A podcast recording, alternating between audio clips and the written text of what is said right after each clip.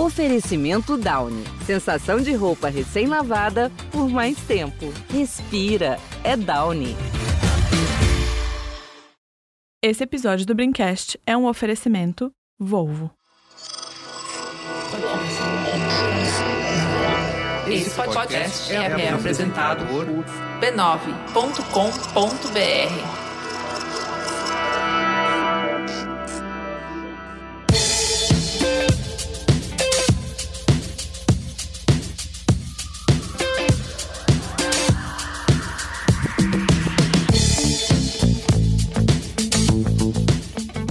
Olá, eu sou o Carlos Merigo, esse é o Braincast número 390.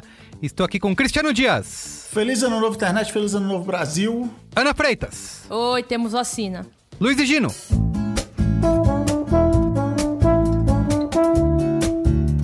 Jovem. Bia Fiorotto Olá, Braincasters! e Marco Melo. Salve, salve, rapaziada! Muito bem, toda essa galera reunida aqui no primeiro Braincast de 2021, certo? E olha que o carnaval Certo? tá longe, tem, né? todo, todo início de ano, a galera pergunta até, até quando pode falar Feliz Ano Novo.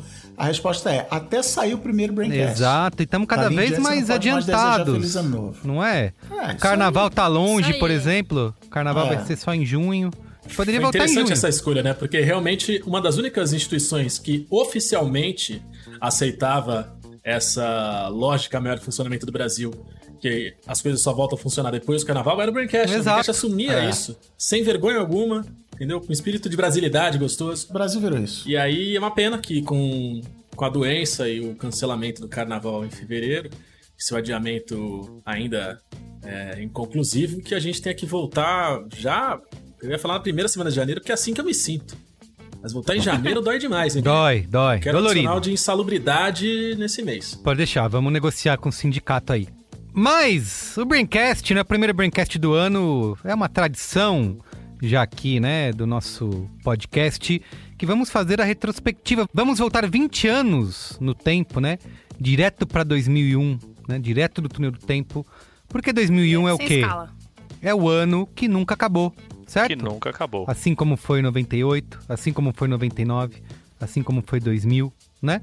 E já fiquei imaginando que em 2040 a gente vai ter que fazer a retrospectiva de 2020, quando a gente de fato vai poder usar a expressão que vai ser verdadeira, né? 2020, o E ano que aí, nunca aí acabou. essa série acaba. Vamos combinar que essa Vamos. série acabe em Perfeito. 2040? Combinado. Ah, ótima Aí ideia. depois Boa, a gente combinar. para Boa. de fazer.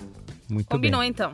Até Então tá bom, porque... então. A gente lá no Retiro dos Artistas gravando. Isso que eu ia falar. Isso. Que falar. A gente e o Stepan Esseciana. Periga já tá de bengala aí, totalmente Seu careca. mas- Centésimo mandato de presidente do É Retiro dos 2002, o ano que nunca acabou. Não, Merigo, 2020. Ah, 2020. Eu não vou gravar mais nada. Vai ter 40 segundos o episódio no feed. Não lembro. Eu não lembro de nada. Tchau. Muito bem. Então é isso, tá? Mas antes, Antes. como sempre, né? Fazendo o primeiro mais antes aqui do Braincast em 2021, temos que falar da rede B9 de podcast, certo? Tanto em 2020 quanto em 2021, continua sendo a sua companhia em áudio, né? Para esse início de ano e para o resto de todo ano, né? Para você começar, né? Nesse novo ciclo na sua vida, a família B9 de podcasts vai te acompanhar com mais de 20 títulos aí para os mais variados gostos e estilos. E 2021 tá recheado de novidades, de novas temporadas, novos podcasts, Puta, novos bicho, esse ano episódios. tem coisa, hein? Tem coisa pra caramba Não, que vai ô Merigo, por favor. aqui. Ô Merigo, repete esse recheado que você falou pra mim, por favor. Eu Recheado. muito de como você falou esse recheado. Recheado. Olha que bonito. Não, não, você falou. Não, não, não. Você falou assim, recheado. Recheado de de coisas. coisas, Maravilhoso. Foi- pra você. Nossa, olha que coisa linda. ó, de novidade pra vocês. E como você faz? Você pode acessar podcasts.b9.com.br ou então procurar por B9 no seu aplicativo favorito, onde quer que você ouça podcasts, estaremos lá, tá bom?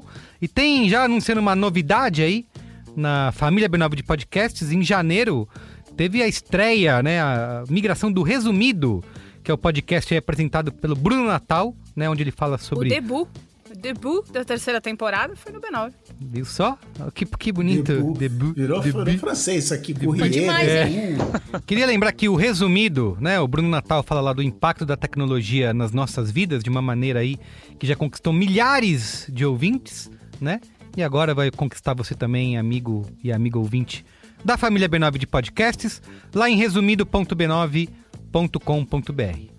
Tá bom? Um beijo, Bruno Natal. E o cinemático que já voltou, né, Merigo? Já, você já me pôs pra trabalhar antes de vir trabalhar no Cinemático. Braincast. Cinemático Já... quase que nem Cinemático gravou, publicou episódio no dia 31 de dezembro, deu uma semaninha de descanso e depois, logo em seguida, já voltamos. Marco Mello esteve, aliás, na estreia de 2021 do Cinemático. Oh, o Merigo tá me pondo pra trabalhar esse ano como nunca. Exatamente. Aproveitar essa voz, né, que já faz sucesso aí no Brasil e no mundo. Trabalho enquanto os outros da minha fazem voz recesso. para vocês. Exato. If I have a thousand of women, E au au. o primeiro episódio do Cinemático que foi sobre Cobra Kai, né? Vai lá ouvir pra saber o que, que a gente Cobra Kai. Ah, achou.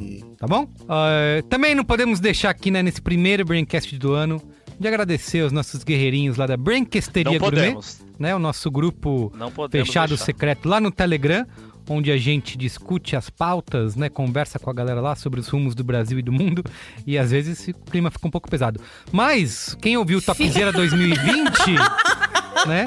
Sabe da participação essencial da Brinquesteria, né? No Topzera 2020. E se você entrar lá em b9.com.br barra cine, você também vai poder influenciar aí o Topzera 2021, já que sonhando com a season finale desse ano aqui do Braincast, tá? Que Então, bom, né, Entra lá, entra lá pra ajudar nas escolhas vai lá, que ser- esse ano... Pô, é isso que eu ia Que falar. vai ser tipo BBB, que a gente vai saber quem que vai restar desse, desse grid aqui de seis pessoas que eu tô vendo na tela agora até o fim do ano. Muito bem. Sobreviver. Vamos vendo. Esqueci de avisar que nesse Braincast, aliás, de 2021, o ouvinte já tá ouvindo, né? É, tem novidade, né? O novo é, identidade sonora do Braincast estreia nesse programa. Olha, É. Nossas novas musicinhas, novas trilha do vinhetinhas. John Williams. Essa nova identidade sonora do Braincast é criada, é, composta por um vencedor do Grammy, sabe? Que é- Uau! exato, que é, É o Na- sério? que é o Nave, É de verdade. que é o que é produtor do Amarelo do Emicida. Porra! Viu só que Que chique? do caralho, hein? Exatamente. E vocês achando que ele tava Beleza, falando de mim, hein, pessoal? E com direção artística de quem?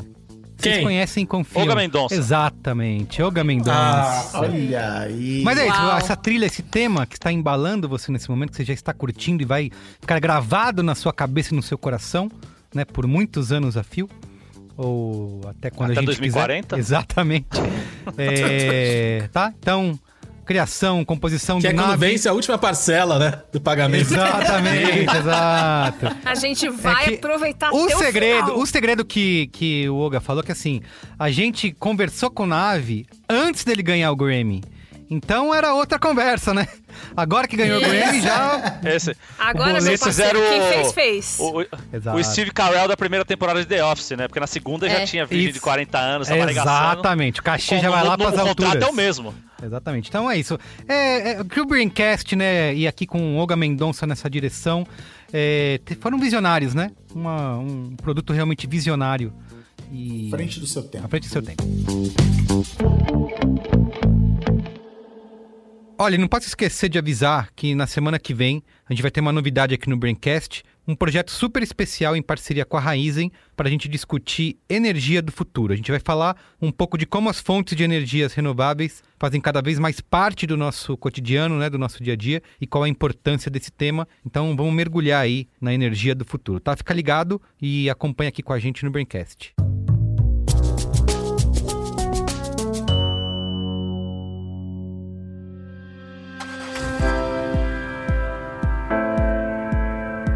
Em pleno 2021, já não dá nem pra imaginar entrar num carro sem colocar o cinto de segurança, certo?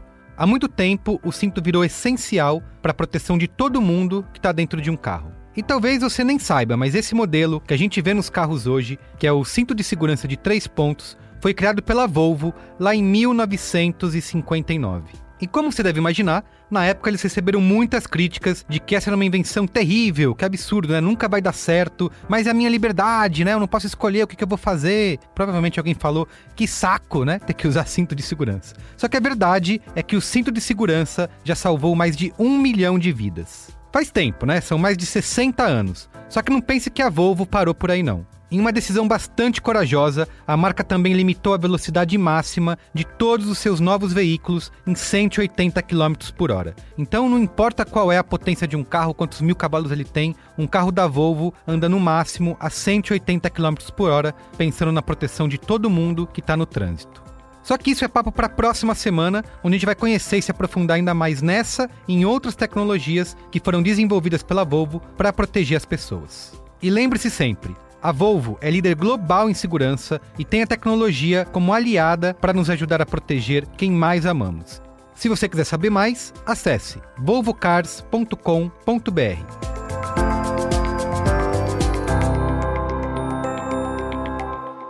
Vamos lá para a pauta? Pauta! 2001, pauta!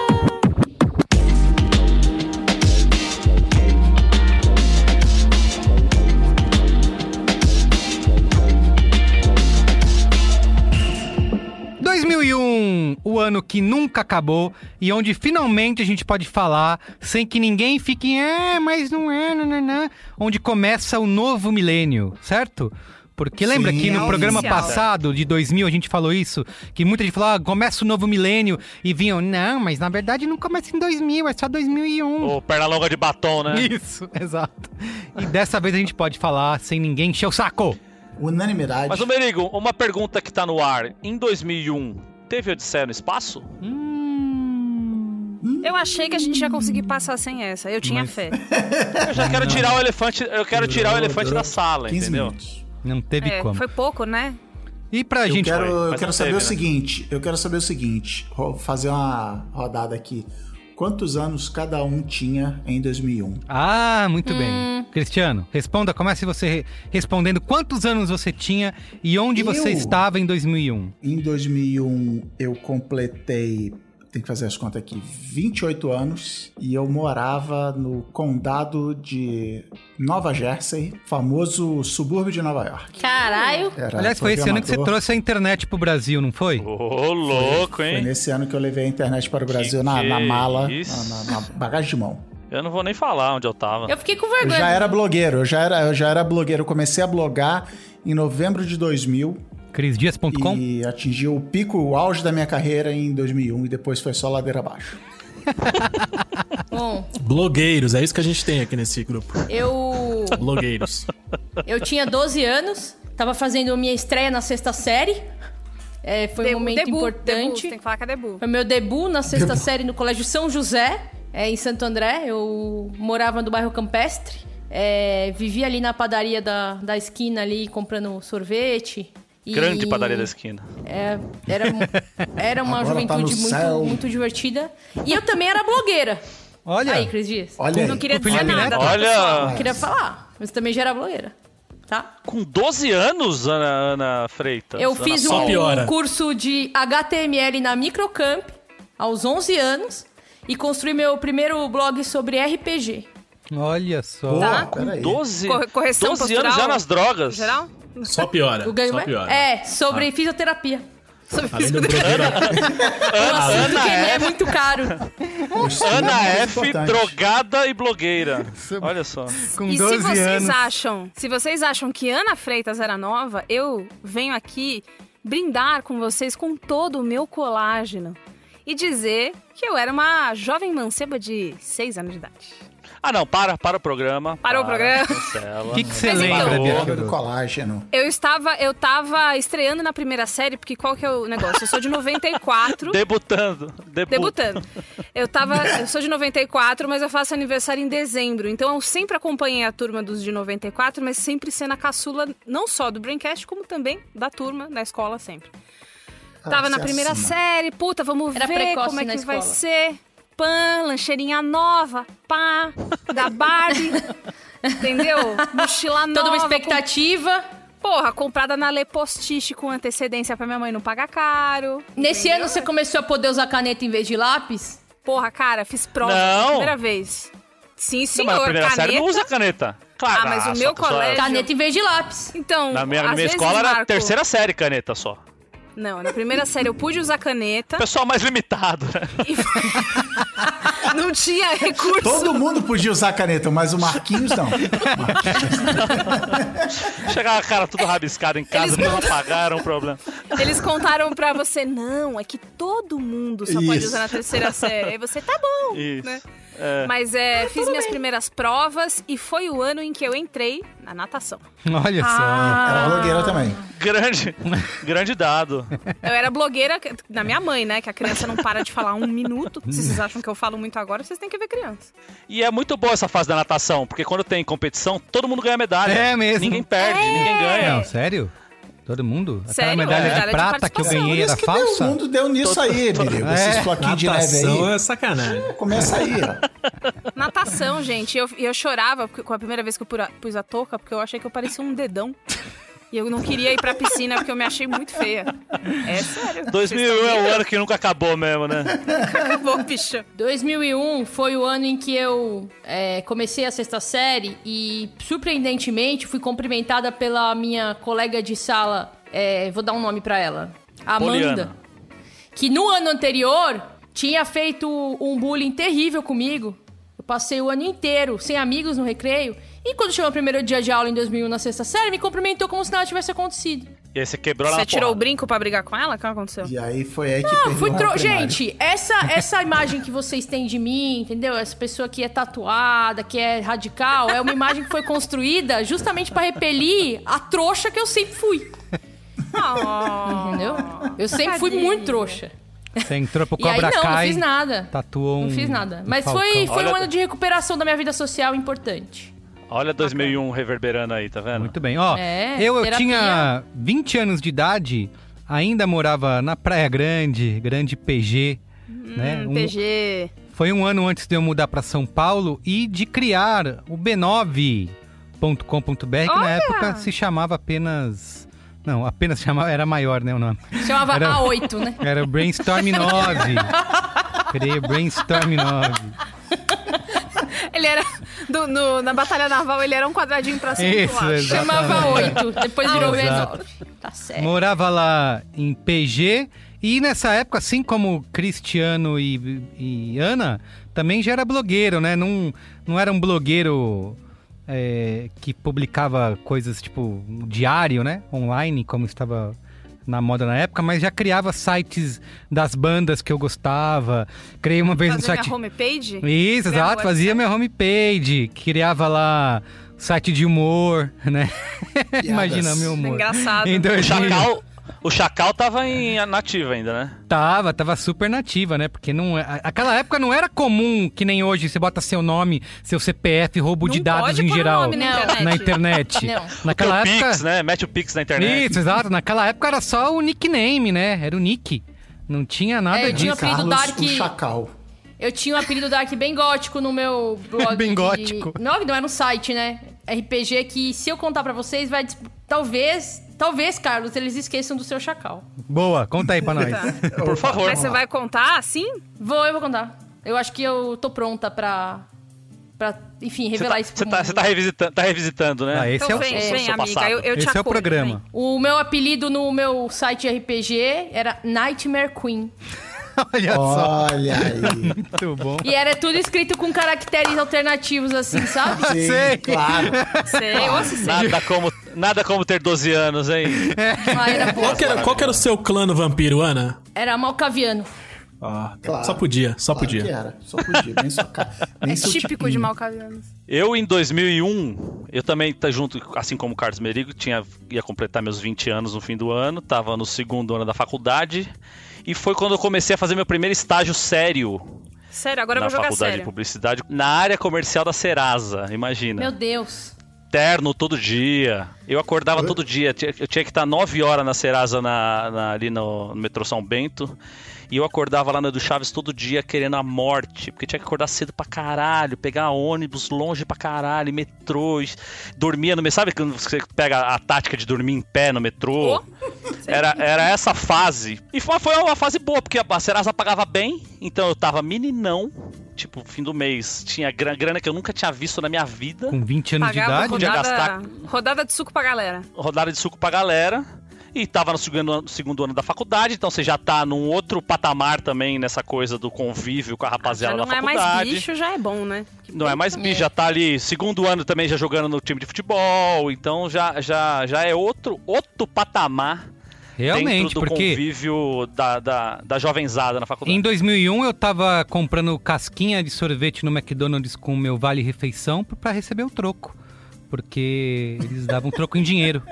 Se você Eu fazia isso também, mas com o Vale Refeição que, que meu tio me dava. É. Esse, é- Claro. esse é um gesto. Ah, é verdade. Era vale-refeição em papel, né? Era isso, exatamente. Papel. Esse é um Salão. gesto de, de, de, de É destruição da economia mundial, né?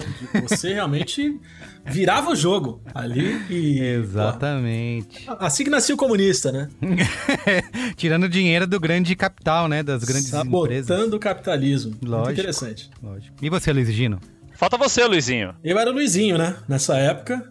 Eu tinha 13 anos de idade, estava na sétima série, que é uma, uma série marcante. Delícia, né? Né? A É delícia a sétima série. Que você já não. Você não tá mais na quinta série, mas você não tá na oitava. Sim. tá na sétima. É um limbo, né? É um limbo. Não, você tem todo o Not a descompromisso girl, da sétima, Not né? yet a woman.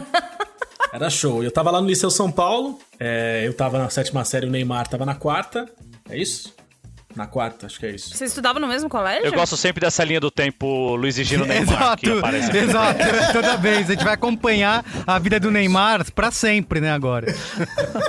É bom, é importante. E. É. Eu ia pra escola lá no Liceu São Paulo, lá em Santos. Eu já fazia Era isso. taekwondo nessa época. Eu era bicampeão paulista. Eu fui bicampeão paulista ah, em 2001. Em 2001, foi exatamente isso, é. Uau. E treinava muito, jogava RPG, jogava futebol na rua, jogava games, coisa que eu não faço mais, porque eu sou contra. Reformado, né? E- Hoje você tá bem. É. E foi na sétima série que eu ganhei de aniversário dos meus padrinhos, Zé Carlos Camargo e Marlene Godoy, o meu primeiro violão de aço, de cordas de aço. Tinha um braço estreito e cordas de aço, então eles, ele, se, ele simulava uma guitarra. Aos 13 anos foi um momento de grande. Olha. Um salto Uau. da qualidade da minha, da minha produção musical, porque esse violão era muito interessante. Onde ele Acho virou e falou isso, assim: não é tem isso mais. que eu quero da minha vida. É. Tocava Aí os, muito. os padrinhos tiraram o violão da mão dele. Então deixa. É. Então não vai não, deixa lá. To- Tocava muito My Chemical Romance, Charlie Brown Jr. Eu amo. e. e outras caraminholas. Rubão, você tocava Rubão? Tocava. Muito bem. Ó, Mas eu tocava, eu tocava como tudo deve ser. Aí, aí é que o bicho pegava, fazia. E aí. "Ah". sou de Mas My Santos. Chemical Romance é mais pra frente, porque eu já era adole quando veio. Já era Será? pré-adolescente. Flashback, flashback. É 2006, é 2005, 2006. Pode Será? ser que eu não tocasse então nessa época, mas o My Chemical Romance acho que tava rolando. Não, né? Mas é, 2000 não, o tinha My isso, Chemical não. Romance, ó, peraí. É bem pra rapidinho. frente, My Gente, Chemical Romance. eu fui, o e, eu fui emo, então eu tenho o local de fala Ah, aqui. 2001 não tinha emo, né, gente? Não tinha. Tinha já a Ana É aí, a Nightmare 2001 é Queen. Strokes. Gente, em 2001 tinha emo no ABC, sim. Aliás, tudo que, que tinha no ABC era emo. Só tinha, Tinha emo emo no onde? Mas o ABC, ABC né, que, é, que são três cidades aqui de São Paulo, pra quem não é daqui, que é Santo André, São Bernardo e São Caetano, por isso ABC, ele sempre teve emo e ele sempre terá. É um Ele lance sempre terá emo. no ABC. É. É Que, isso deca- aí. que decadência Mas em enfim, ABC. como, como fã do My Chemical Romance, 2001 foi o ano em que o vocalista viu o que o evento que a gente vai com- comentar mais pra frente, o 11 de setembro, e compôs a primeira música que seria da banda. Perfeito, vamos já comentar, porque vamos tirar né, logo o elefante da sala aqui, que é o 11 de setembro, né? Que fala de 2001, as pessoas já lembram em 11 de setembro e ficam que nem. É, virou aquele negócio quando as pessoas jogam na Mega Sena e ficam sonhando, né? O que, que eu faria se eu fosse rico? O 11 de setembro é isso, né? Ele gera conversa. Onde você estava no 11 de setembro? Uhum. As pessoas ficam lembrando e contando as mesmas histórias. Eu não entendi a relação aí, Carlinhos. É, foi uma relação super estranha de apresentação. Foi estranho, Não é. foi estranho mesmo. Por exemplo, as pessoas. Achei meio, foi, foi meio... ele tá Você fica sonhando o que você vai Achei fazer quando ganhar na Mega Não é. que é- E é a mesma É, coisa que lembrar onde você estava. É, é puxador de Ó, con- Carlos, eu, vou- eu vou. Eu vou, eu vou te te dar um exemplo, Carlos. Vou introduzir um assunto aqui e você vai ver como vai ser natural. Da mesma forma que a centopeia humana É que vocês não distribui fazem assim. entre os seres humanos, o agronegócio para de crescer. Vocês- não conseguem fazer as relações e as sinapses que eu brilhantemente faço nesse programa. Que é o seguinte, o que que é o 11 de setembro? É um puxador de conversa, né? As pessoas estão na mesa do bar, não sabem o que falar. Gente, eu já ouvi isso em fila. Ah, sim. É sim, verdade. Sim, sim. Então, isso é ô verdade. Merigo, responde você primeiro aí. Onde é que você tava no 11 de setembro? Já Onde que eu- você, não é o bonzão do 11 de setembro? Onde Você tem um álibi? É, exato. Como eu falei, eu Carlos estava... Merigo. Carlos Merigo não teve nada a ver com 11 de setembro. Aqui, bom. aqui tudo indica Já são- agora. Celso Já são Portioli. duas pessoas. Carlos Merigo e Celso Portioli. Continua, Merigo. Ai, ó, eu lembro que eu tava na, como eu falei, estava na Praia Grande. Eu estava provavelmente escrevendo alguma bobeira no, num site que eu tava fazendo em HTML, no Dreamweaver. E aí não tinha Twitter essa época, né? Mas eu acho que eu Graças via. a Deus. É. Não, parece que não. Não tinha nada disso. Não tinha rede social, né? E acho que eu vi alguma notícia num terra da vida, sabe? No Zap, nos As, é, que tinha uma- um incêndio no, no World Trade Center. Aí eu liguei a TV.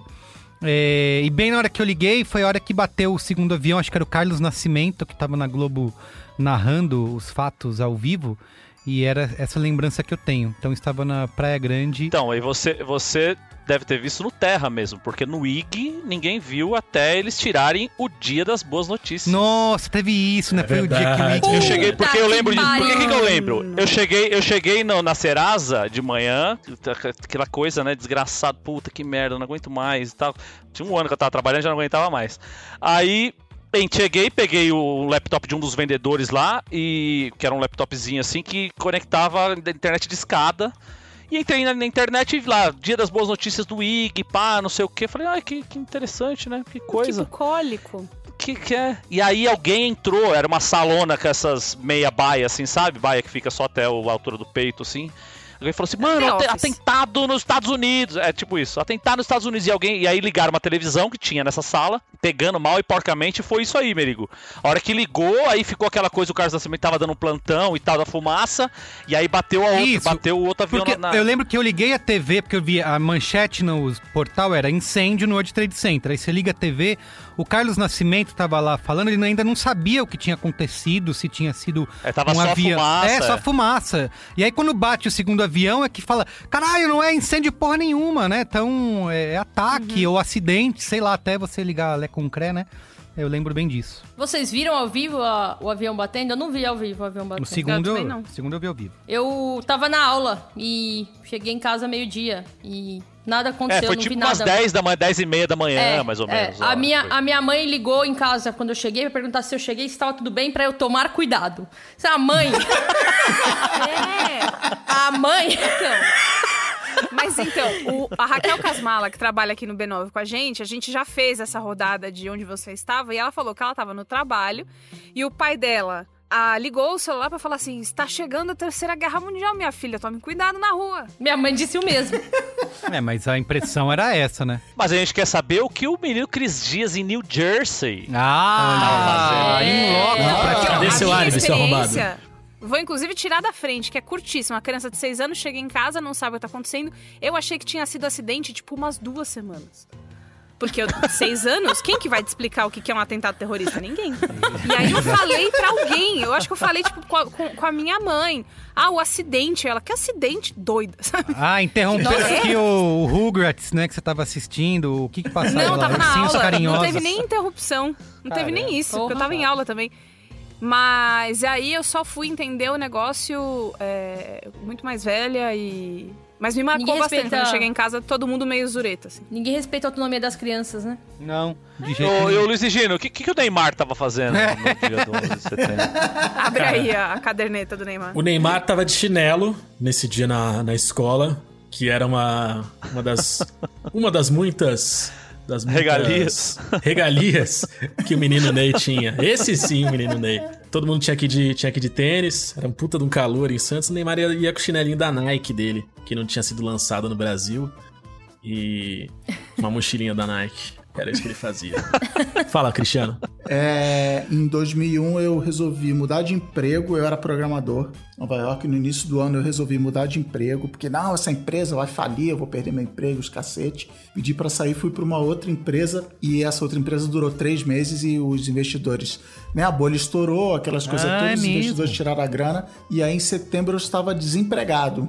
Só que, o que, que eu fiz? Eu me vendo nas, nas, é, em estado de desempregado, em situação de desemprego, é, eu tentei arrumar emprego lá em Nova York, mas eu também mandei meu currículo para literalmente todas as empresas. É, entrei no site da Macromedia, que além do Dreamweaver que o usava, Macromedia. fazia o, em o Flash, fazia o Code Fusion, que era a plataforma de desenvolvimento da linguagem de programação que eu usava Macromedia que foi comprada pela. Adobe depois, né? pela Adobe. é, e aí eu fui em todas as empresas do Canadá, que eram parceiras de Macromedia, e mandei meu currículo. Falei, foda-se, eu vou pro Canadá. Então, no dia 11 de setembro de 2011, o meu passaporte estava 2001. dentro do 2001. consulado canadense em Nova York. Ou seja, se eu quisesse fugir, depois se a Terceira Guerra Mundial começasse, tava fudido que eu não tinha passaporte. E eu ia é, ver um carro, eu ia comprar um carro. Eu, eu vivi dois anos lá, um ano e meio lá, sem precisar ter carro, mas como eu ia me mudar para o Canadá, já tinha, uma, já tinha uma oferta de emprego e tal para ir morar em Winnipeg, eu ia precisar comprar um carro para fazer mudança. Então estava tudo marcado, eu fiz um- uma pré-negociação pela internet, ia lá na concessionária longe pra caramba para ver o carro. É, e aí eu acordei, vocês falaram que foi, mais ou menos 10 horas da manhã, lá devia ser umas 8 e meia. Então eu acordei com meu pai me ligando e falando assim, tá tudo bem? E eu assim, caraca, o que que meu pai tá me ligando? Nunca fez isso. E ele falou, não, porque bateu um avião no terapia aí, a terapia aí. É. Terapia. Nossa, meu Não, pai não. falando comigo. Meu pai se importa É, com não, não. Não, pera, não é Natal. Que dia da semana que era? Sei lá que dia da semana que era, era um dia útil, meu pai me ligando essa hora da manhã. E aí ele falou assim: parece que bateu um avião no World Trade Center. E, e aí eu fiz a imagem mental de um, de um avião, um Cessninha, né? Aquele avião do, do Flight Simulator lá. Quem nunca jogou Flight Simulator e tentou bater no World Trade Center, não é mesmo, minha gente? Nossa. E aí ele falou: não, tá, tá, beleza, tá tudo certo aí, tá tudo certo, vai lá, liga a televisão, vai ver. E aí eu me dei de cara com a realidade. Só que o que, que acontece? É, não tinha redes sociais, mas eu já tinha o blog e tinha o ICQ. Ah, E no meu ICQ, saudoso. eu dizia no meu perfil que eu morava em Nova York. E o meu ICQ explodiu, porque as pessoas entravam na busca do ICQ, pessoas que moram em Nova York, e começaram a me mandar mensagens, fora os meus amigos, as pessoas que eu já, Nossa, eu fiz já isso. conversava no ICQ. Eu procurei pessoas em Nova York, não sei o quê, pra perguntar. Puta merda. Talvez fosse você, Cris Dias. Olha aí! Conheço. Gente, teria sido demais. Que é o. E aí? Como é que tá, hein? Puxar o aí, que histórico? Onde aqui. você tá aí? E aí, e aí o que que acontece? Era, eu ficava correndo entre o quarto e a televisão na sala, só que eu gastava mais tempo na frente do computador, ou escrevendo no blog, ou no ICQ, ou falando meus amigos e parentes. Então eu não vi, ao contrário de vocês, eu não vi o segundo avião bater, que foi a merda que deu e tal. E aí eu- a, a parte mais marcante desse dia é que de repente é, toca o interfone né, da portaria do condomínio, dizendo que duas amigas nossas, eu, eu morava com minha hoje ex- ex-esposa, na época apenas esposa, e aí toca a portaria dizendo: ah, tem a, a Amanda e a Samantha estão aqui querendo falar com vocês. E a gente achou aquilo, o que, que elas estão fazendo aqui? Elas, qual, qual era a história? Elas estavam em Nova York, a gente mora, a gente, é, é, elas trabalhavam comigo nessa empresa primeira que eu pedi demissão, e, e era duas estações é, depois do World Trade Center, duas estações a norte, a gente viu o World Trade Center da janela da empresa. E elas estavam lá, elas estavam trabalhando, elas viram a merda acontecer, elas saíram correndo, a Amanda tinha um carro, elas entraram no carro, conseguiram atravessar o túnel para New Jersey antes de fechar a cidade. E elas falam assim, cara, pra onde a gente vai? Vamos pra casa do Cris. E do nada elas resolveram bater. Não sei nem como é que elas tinham meu endereço, elas resolveram bater lá na minha porta.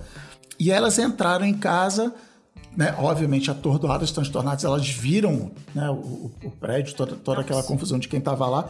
E aí a Renata, minha ex-mulher, minha ex-mulher, fez a coisa mais brasileira do mundo, que ela virou e falou assim: eu vou dar um copo de água com açúcar pra vocês. Aí ela correu na cozinha fez um copo de água da- com açúcar e deu para as duas. E a gente passou o dia lá, a gente foi ver de longe a fumaça, a gente eu mora, do outro lado da rua onde eu morava, no hospital, a gente foi lá doar sangue. E os caras falaram assim: "Cara, tá tudo certo, não, não, não- não pediram sangue aqui, tipo, dispensaram a gente". E aí, anos depois, não sei se um ano depois, dez anos depois, não sei quanto tempo, a Amanda me mandou um e-mail é, agradecendo é, a gente ter acolhido elas e falando assim: aquele copo de água com açúcar foi a, a, a coisa mais incrível que eu já bebi, a coisa mais calmante que eu já bebi na minha vida. É, né, você, você é, entre aspas, salvou minha vida com aquele copo de, de água com açúcar. Então, e aí a gente ficou vidrado na televisão, acompanhando o, o noticiário, desenvolvimentos e tal. E uma coisa que também me chocou muito nessa cobertura é como os americanos a cobertura, da, principalmente na TV aberta, o americano em geral não tinha a menor noção de por que, que aquele ataque estava acontecendo nesse papel do, do, dos Estados Unidos de imperialista, né, de opressor e tal. Era é, o, o, o, principalmente no dia 11 de setembro, eu lembro muito que tinha, um, eu, eu, é, tinha na ABC o Peter Jennings, que era o, o William Bonner da, da ABC, ele fez um quadro aí, devia ser, não devia ser no próprio dia, devia ser alguns dias depois, é, com um monte de criança, ele conversando com as crianças e ele falando assim: não, eles atacaram a gente porque eles invejam a gente, eles invejam o nosso estilo de vida, a nossa liberdade, a nossa democracia. E eu gritando com a TV: não, não! tipo assim, informa Antes assim, eu que achava que era acidente. Foi um, foi um, foi um absurdo, foi uma agressão e tal, foi, foi, é, foi chocante. Tipo, uma uma colega de trabalho minha, o namorado dela morreu, no, no, ele, tava, ele trabalhava no World Trade Center e, e, ela ficou lelé da cuca por anos e tal. O World Trade Center era quando meus pais foram visitar a gente, era onde a gente marcava de se encontrar. Não, então tá, então a gente se encontra lá no World Trade Center. Então assim, era, era uma coisa muito importante, era um lugar que a gente gostava de visitar, é, mas ainda assim me chocou o fato de que os americanos falaram, não, nós somos os bonzão da história e eles invejam a gente, eles a, a, atacaram porque eles querem destruir essa democracia americana e não vamos deixar que isso aconteça. Quem que tá, quem que tá com inveja da democracia americana agora? Agora eu quero saber. é. Quem tá rindo agora? Exatamente. Quem tá Onde que tá essa inveja? É, e dali se seguiu, né, por vários até o fim do ano de 2001, mas por muitos anos depois, né, a guerra ao terror, né, do, do dos Estados Unidos e George Bush. é, e algo que mudou É, bastante. Reelegeu o George Bush, né? Exatamente. É, foi que o ele- ano da eleição do Bush. Esse foi o primeiro ano também, 2001. E aí depois É. ele ganhou mais quatro aninhos aí. Exatamente, usou isso daí Que até tem a máxima de que presi- é, presidentes em guerra são reeleitos, né? Então, é. E Não, e mud- tem aquela clássica fil- filmagem dele, quando vão falar dos atentados, que ele tá numa escola. Ah, é mesmo. Sim. Ele tá numa escola e, cara, é. e chega um escola assessor no infantil, ouvido, o cara né? interrompe, fa- fala no ouvido dele e ele dá aquela, aquela paralisada, assim, você vê que a vida azul. dele tá se esvaindo por um momento, assim, ele fala, caralho, o que que eu tô fazendo aqui? Eu só É, tenho seis Flórida, anos. né? Como assim Fudeu. agora eu vou ter que lidar com isso? É, e eu acho que uma é, coisa é que, bem essa cara mesmo. que é importante falar é de que esse atentado, né, ele mudou bastante o mundo, né? Tudo que a gente vê hoje, por exemplo, é, coisas triviais, por exemplo, você vai viajar e precisa passar pelo detector lá mil Detector. vezes e te olham de cima a baixo. Não pode e entrar não com pode líquido, fazer né? piada. Não pode fazer piada com terrorismo. Bomba. E, inclusive, Friends teve uma cena deletada por causa do atentado, que era uma cena em que o Chandler lia que não pode fazer piada com terrorismo, e ele fazia, e aí ele era levado pra salinha, e aí a piada era essa. E aí era, tipo, na mesma semana que aconteceu. E aí os editores saíram correndo desesperados com a calça na cabeça pra tirar essa cena, que hoje tá no YouTube, se você É, muitas das práticas que a gente tem hoje de viagem e tudo mais é, foi ocasionada aí pelo trauma, né, que o 11 de setembro deixou. E há quem diga que o filme da Mariah Carey, Glitter, também foi um fracasso porque foi colado no 11 de setembro. Tem fotos do 11 de setembro da fumaça e dos escombros. E aí os cartazes da Mariah Carey diva, assim, Glitter. E aí Putz. Não, horror e pra 24 trás, assim. horas, 24 horas ia estrear. Em setembro é onde começa a estrear né, as novas temporadas das séries e 24 horas foi adiado, tipo um ano, porque não. Ah, é mesmo, é Isso mesmo. aqui, né, né, e vários filmes foram adiados e tal por causa disso. E, e, assim, os Estados Unidos sempre teve essa história de patriotismo, de pendurar bandeira e tal. Mas 2001, né, 11 de setembro, tipo, abriu a porteira, assim, era tipo concessionária de carro. Porque um- uma coisa bizarra que aconteceu, é, do ponto de vista de quem não é americano, é que o George Bush literalmente foi na televisão, subiu no palanque e fala assim: como você ajuda os Estados Unidos na guerra? Gastando. Tipo, ele virou e falou assim: mas e a economia? Né, só que de um jeito menos idiota. É, e foi o. Mas ele falou assim: continuem gastando do, do jeito que você. E aí o que, que ele fez? Ele, ele, ele baixou os juros de várias coisas para manter a economia aquecida. Então, por exemplo, carro era um negócio que você comprava com 0% de juros. E aí as concessionárias é tipo assim, bandeira americana, America, proud, não sei o que tal. É. E, e, e, e, assim, gastem dinheiro, gastem dinheiro. E uma coisa que outro, outro legado né, que 2001 deixou foi que um mês, de, um pouco mais de um mês depois, em 26 de outubro, o George Bush assinou o Patriot Act, né? Famoso Patriot Act, que é o ato patriota, que é permitindo que os órgãos de segurança nos Estados Unidos, né, e de inteligência, interceptasse ligação, e-mail, pudesse vasculhar a vida de todo mundo, seja estrangeiro ou americano. Enfim, é uma é algo que também tem repercussão uh, até hoje, né? Mudou muito uh, as leis, né, e a maneira como se trata é, é, realmente a privacidade das pessoas, né?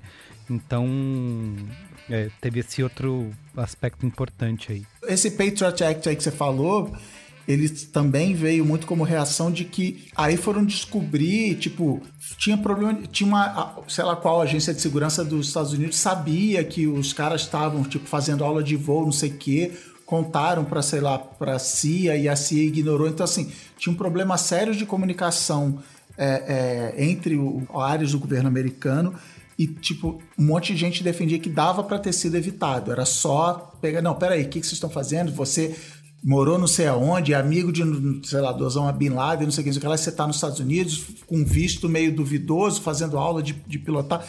Então, assim, dava para ser evitado. E aí o Bush aproveitou para né, sentar a caneta e, e, e abrir a porteira de, de invasões é. de dava, privacidade. Dava, dava muito para ser evitado. Era, era só os Estados Unidos parar de invadir país árabe que isso aí não tinha acontecido. Ficar se metendo na política dos outros. Assim, ó, xenofobia ou imperialismo? Qual dos hum. dois é a escolha certa? Olha, eu acho que a gente precisa falar que a, o 11 de setembro foi a, a oportunidade para a primeira grande teoria da conspiração da minha geração. Hum, Sim, site ah, é verdade. É verdade. Trabalho interno. Que é que, na verdade, a 11 de setembro foi um, um trabalho dos Estados Unidos encomendado justamente para criar um factoide para justificar a guerra. Exatamente. Também tem uma queima Bush de arquivo, né? Tinha um prédio lá, tinha um prédio do lado que não tinha nada a ver, que desabou, e que era um monte de arquivo, de um monte de treta lá, que só tinha lá e tal. Cara, uma teoria da conspiração bem montadinha, bem Que era impossível era boa, era o avião ter entrado no Pentágono. De todas as teorias da conspiração que eu, que eu ouvi na vida, na vida, é. a que mais me, me entreteu, seduziu. me seduziu e que, e que mais parecia fundamentada, etc e tal, e talvez tenha muito a ver com a idade que eu tinha quando eu mergulhei nessa teoria da conspiração. Exato. Seja, seja essa, né? Não, mas não se fazem mais teorias da conspiração como essa, não. Essa, essa é, é bem embasada, é interessante. É, todo mundo foi assistir assim, aquele, docu aquele documentário lá, Zeitgeist, né? Lá contava é. tudo, uhum. a, toda a verdade. Essa é a grande que verdade. Que você tá falando mal do Zeitgeist, seu arrombado? Eu queria ressaltar o ícone pop o ícone pop que virou Osama Bin Laden. Virou fantasia de carnaval. Qualquer pessoa barbuda virava Planeta. Bin Laden. Personagem do Cacete Planeta. MC de funk em São Paulo. MC Bin Laden. Bin Laden do Maracanã. MC Bin Laden. Quantos candidatos Mas, cara, aí até hoje? que... É, então. Tem o Bar do Bin aqui em São Paulo. Mas o... Não sei se agora... Bin Laden da Fiel. Eu espero que não. Mas o. Todo mundo que tinha barba era Bin Laden. Essa barba de Bin Laden aí, sabe? Essa barba de Bin Laden. Esse aí é o Bin Laden aqui do, do ponto de táxi.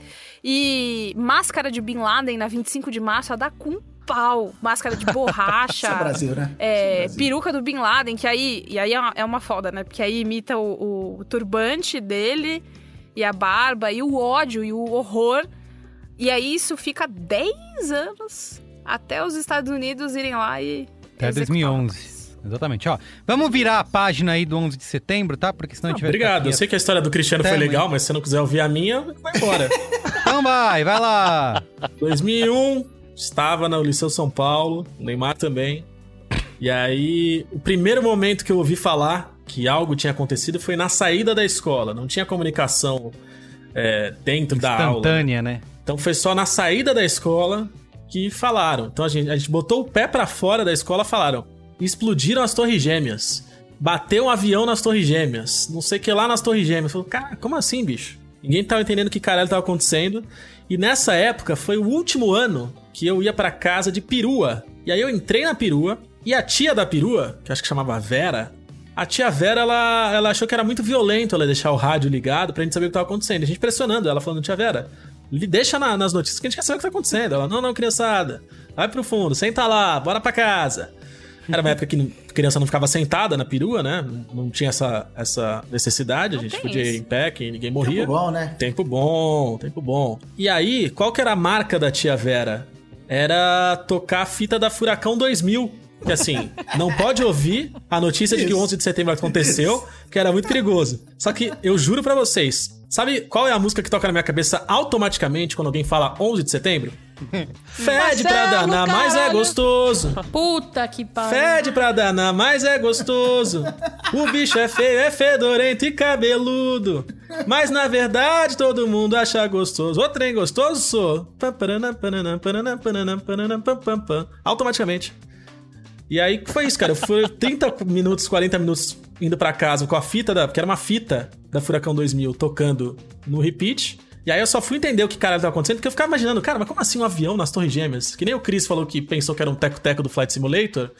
Eu, ali com 13 anos, eu tava entendendo menos ainda não- e não conseguia atinar, não conseguia materializar a imagem. Aí eu cheguei em casa, eu lembro da minha mãe abrindo a porta da cozinha e a TV tava ligada, e aí eu bati o olho na fumaceira e falei, "Cara", aí que eu entendi o que tava acontecendo. Mas a gente fala mais sobre Furacão 2000 daqui a pouquinho. Não sai daí. Exatamente. Ai. Muito bem, vamos falar de coisa boa, né? Vamos pro Brasil. Depois a gente volta pro mundo internacional. Vamos. Brasil, coisa boa. Ainda estávamos no rescaldo da crise energética, né? Do apagão no Brasil. Era o último Apagão. ano. Nossa. Exato, Se último ano dos, não vai faltar. dos dois mandatos do governo FHC, né? E teve uma economia, um corte de 10% né, da- do consumo de energia. Então, tava nesse período de escassez aí.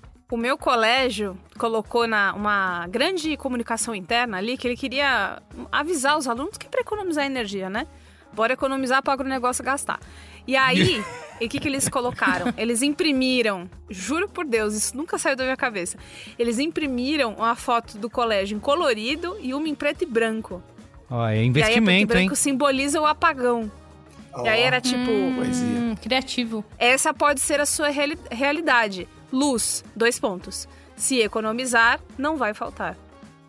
E assim nasceu o Leão de Ouro em Cannes. É. Pra caralho! E assim Eu o Brasil economizou. Eu, eu era criança e eu já achava aquilo tosco. Você tem ideia de como era tosco. Muito bem. Ó, Foda. naquele Opa, mesmo. É, é- é doido porque nesse, nesse ano, tanto o 11 de setembro quanto o apagão, são temas que, na minha cabeça, eles estão presentes no Cacete Planeta. Tipo, muita coisa do. é, pra caralho, do, né? Do Zeitgeist, né? Tava, tava presente no Cacete Planeta. Envelheceu pessimamente. Doido, né? Era o humor E é- inteligente da época. É, pois É. é. Outra coisa que, que rolou em 2001, né, que, por exemplo, agora a gente tem aí o lançamento da nota de 200 reais, né? E naquela, naquele ano foi o lançamento da nota de 2 reais, né? Te valia E a de mais. 420, a de 420 reais também esse ano, né? É, A de um real durou mais quatro anos depois daquilo. Agora não, já não existe mais, né? Saudosa nota de um real. Mas a gente tem a nota de dois aí. Tá no céu o troco. agora lá. A nota de um real. É. Por onde anda? Um real. Naquela época, a nota de dois equivalia à nota de 200 de hoje, né? É, você tinha uma nota de dois. Oh, deixa eu ver.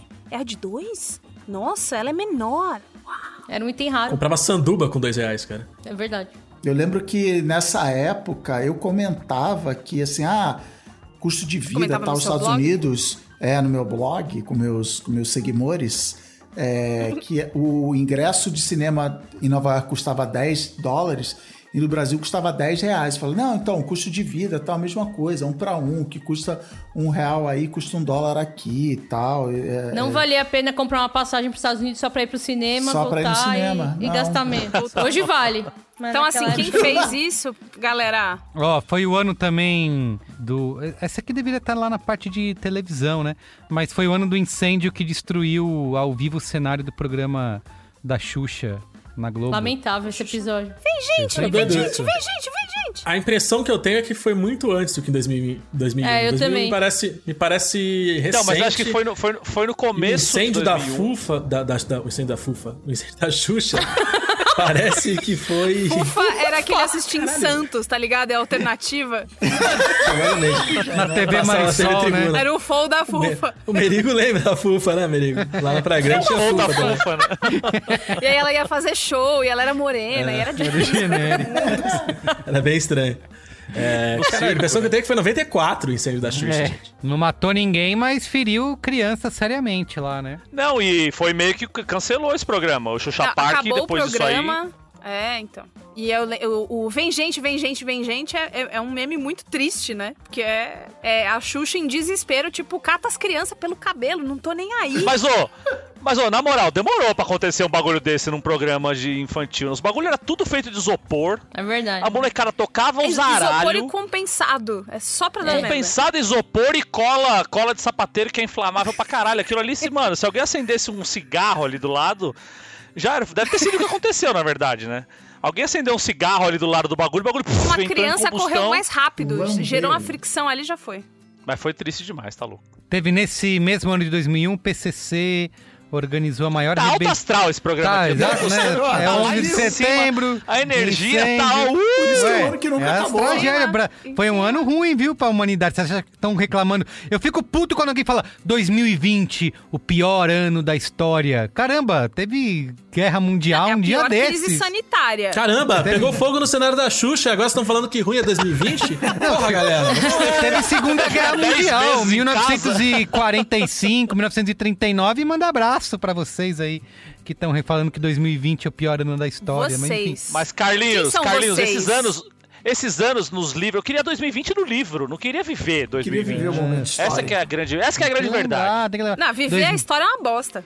2001 também não foi nada bom pra humanidade, só teve, teve um monte de tragédia aí. Continua, vai. PCC. Então, teve PCC que o organizou PCC? a maior rebelião de presídios, que já aconteceu no país. Teve 29 No presídios. extinto Carandiru, né? Exato, teve a maior é, A maior fuga, né, fuga do da história do Carandiru. Carandiru. Até coisa que era vamos pra... falar de coisa boa? Ah, Vamos falar de coisa boa? Até coisa que era pra ser legal foi zoada, tipo Rock in Rio, por exemplo, né? É, que o Era festival pra ser legal onde, bicho? Era pra ser legal, Não, tipo, mas foi legal. Esse- mas esse Rock in Rio foi legal, que porra. desde 96 não tinha e voltou em 2001 e teve aquelas teve aquela cena super chata lá com o Carlinhos Brown, né?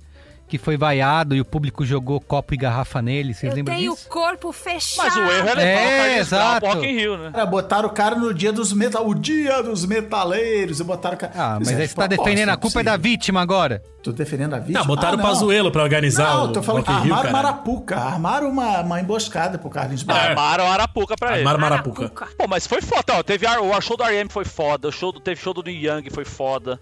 O show, do, o, o show dos Chili Peppers foi uma bosta. Teve Full o Fighters, show do... Teve Britoca, Teve Britney Spears. Britney Ah, teve- Spears. Ah, era Teve meu MC. sonho ir nesse Rock in Rio. Eu não podia, porque eu era muito E pequenininha. teve e esse Rock in Rio teve o boicote das bandas brasileiras. As maiores bandas brasileiras não tocaram nesse Rock in Ah, é Rio. mesmo. Porque, por causa das. Porque estavam dando tudo pras bandas gringas e, E nada, pras nada. bandas brasileiras. Exatamente. E aí se juntou Skank, Cidade Negra, Ó, o Rapa, Brown, Cidade Raimundos. Negra, exato, Raimundos. Isso. Rapa. Que era, tava Jota todo Quest. mundo. Que tava. to- Jota Quest é, foi, foi até bom. Opa, não. É. Opa.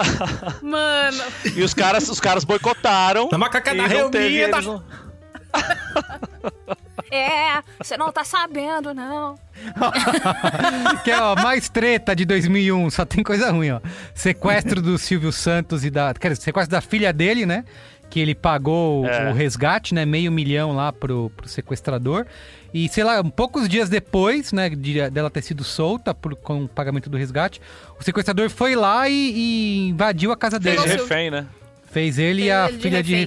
refém durante sete horas na casa dele. O Geraldo Não, Alckmin e, ela, e, ela, e ela saiu no maior síndrome de Estocolmo do mundo, falando bem dos caras, falando não, que me trataram muito super bem tratada. bem. Me trataram Nossa, teve esse uma papo. princesa. Foi, E foi eu lembro impressionante. da- Ela saiu falando que nem, a nem o pai dela tinha tratado ela tão bem na vida inteira, né?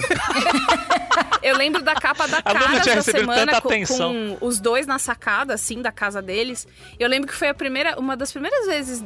Não, acho que foi a primeira vez que eu vi o Silvio Santos sem ser na TV. E aí eu fiquei, Que ele caralho. é cor de rosa, né? Ele é, ele é velho e rosa, sabe? É, é bem rosa. E, E ele, ele não, ficou fazendo Jaça piada, não tinha né? feito o cabelo dele, então ele tava com o cabelo meio zoado, meio molhado, sei lá. É, e aí eu fiquei meio. Olha só o Silvio Santos da vida real, ele parece um camarão. E é isso aí. Teve mais uma desgraça em 2001, que foi a doença da vaca louca. Ah, é verdade. Que é que aí ficou aquela coisa, a vaca louca, aquelas imagens, aquele monte de vaca, os caras matando a pá de vaca, que a vaca Verdade. babava. Como E que aí é? crise no Brasil, porque o Brasil exportava vaca e tinha vaca louca. É encefalopatia espongiforme bovina. Bonito. Tem também coisa, uma hein? outra doença que é chamada febre aftosa, que também é, é, é levada como vaca louca, mas essa foi, essa foi a epidemia bovina Essa só ataca a bolsonarista. viveu Doença da vaca louca também estava presente aonde, diretamente? Cacete Planeta tinha vaca louca toda hora, que era uma vaca que Tinha, fazia coisas também. engraçadas. Nossa senhora. Coisas loucas, né? Era engraçado, né? Muito engraçado. É, Eu citei o. A gente falou do sequestro do, da invasão, né? Do, da casa do Silvio Santos, na onde ele ficou refém. E quem foi lá negociar foi o governador de São Paulo, né? Na época que era o Geraldo Alckmin.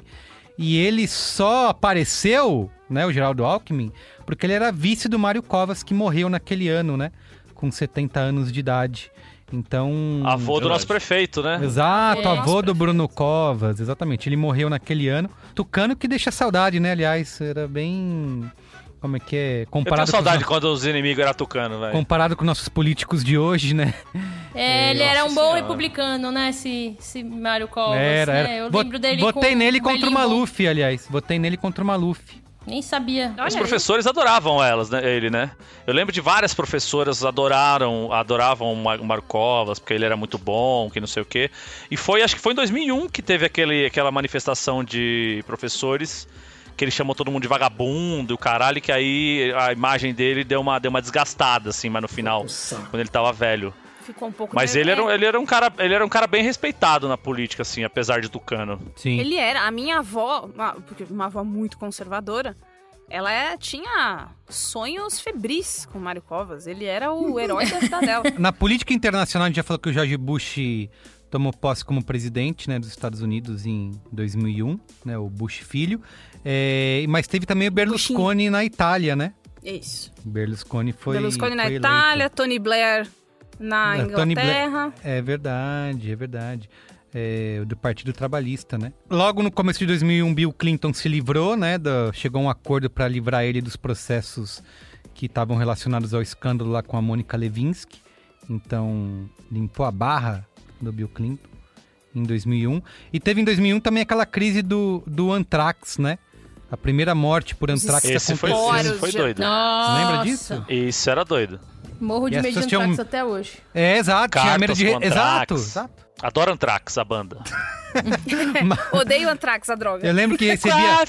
A galera ficava com medo porque um teve um cara que morreu, né? Um, um jornalista de um tabloide na Flórida morreu depois de inalar Anthrax porque recebeu correspondência. E os 31 funcionários do Senado americano também testaram positivo.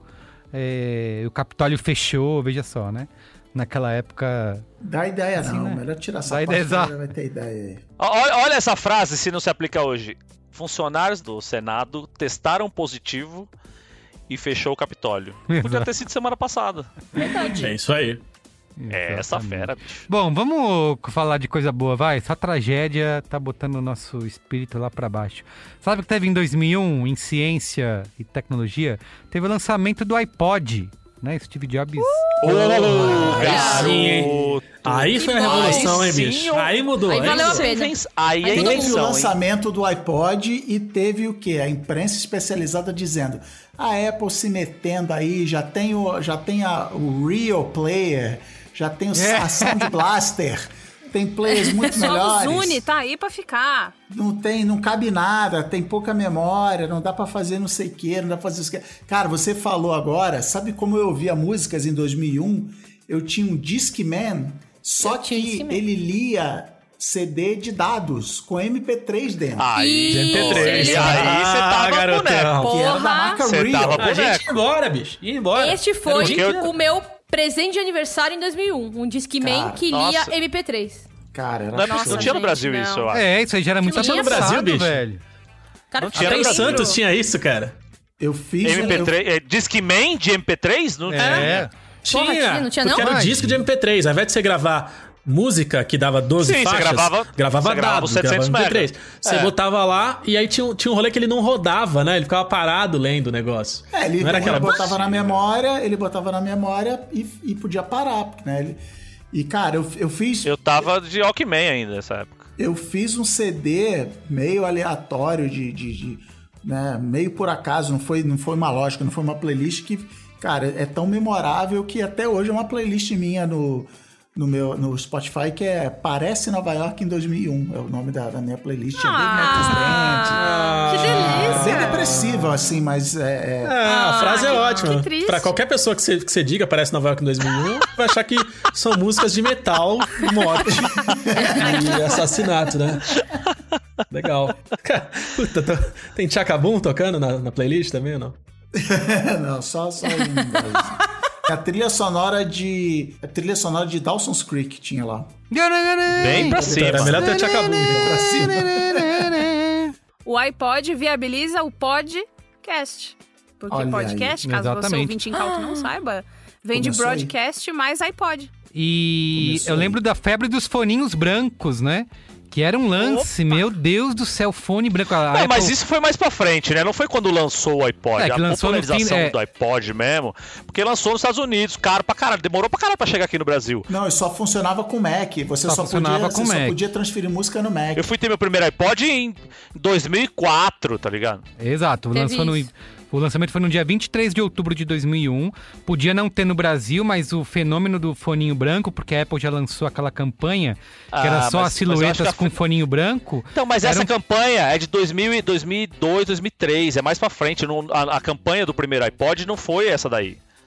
Porque eu Meu lembro que eu- a época que eu comprei, iPod, é que eu isso? comprei o meu primeiro iPod foi tipo essa época aí, quando eu fui morar na Espanha, e aí lá é muito mais barato, né? É, o Steve Jobs falou, a- o, o, o blá de venda deles é cabe mil músicas aqui dentro. É, que é muita música. Quem, quem tem mil músicas?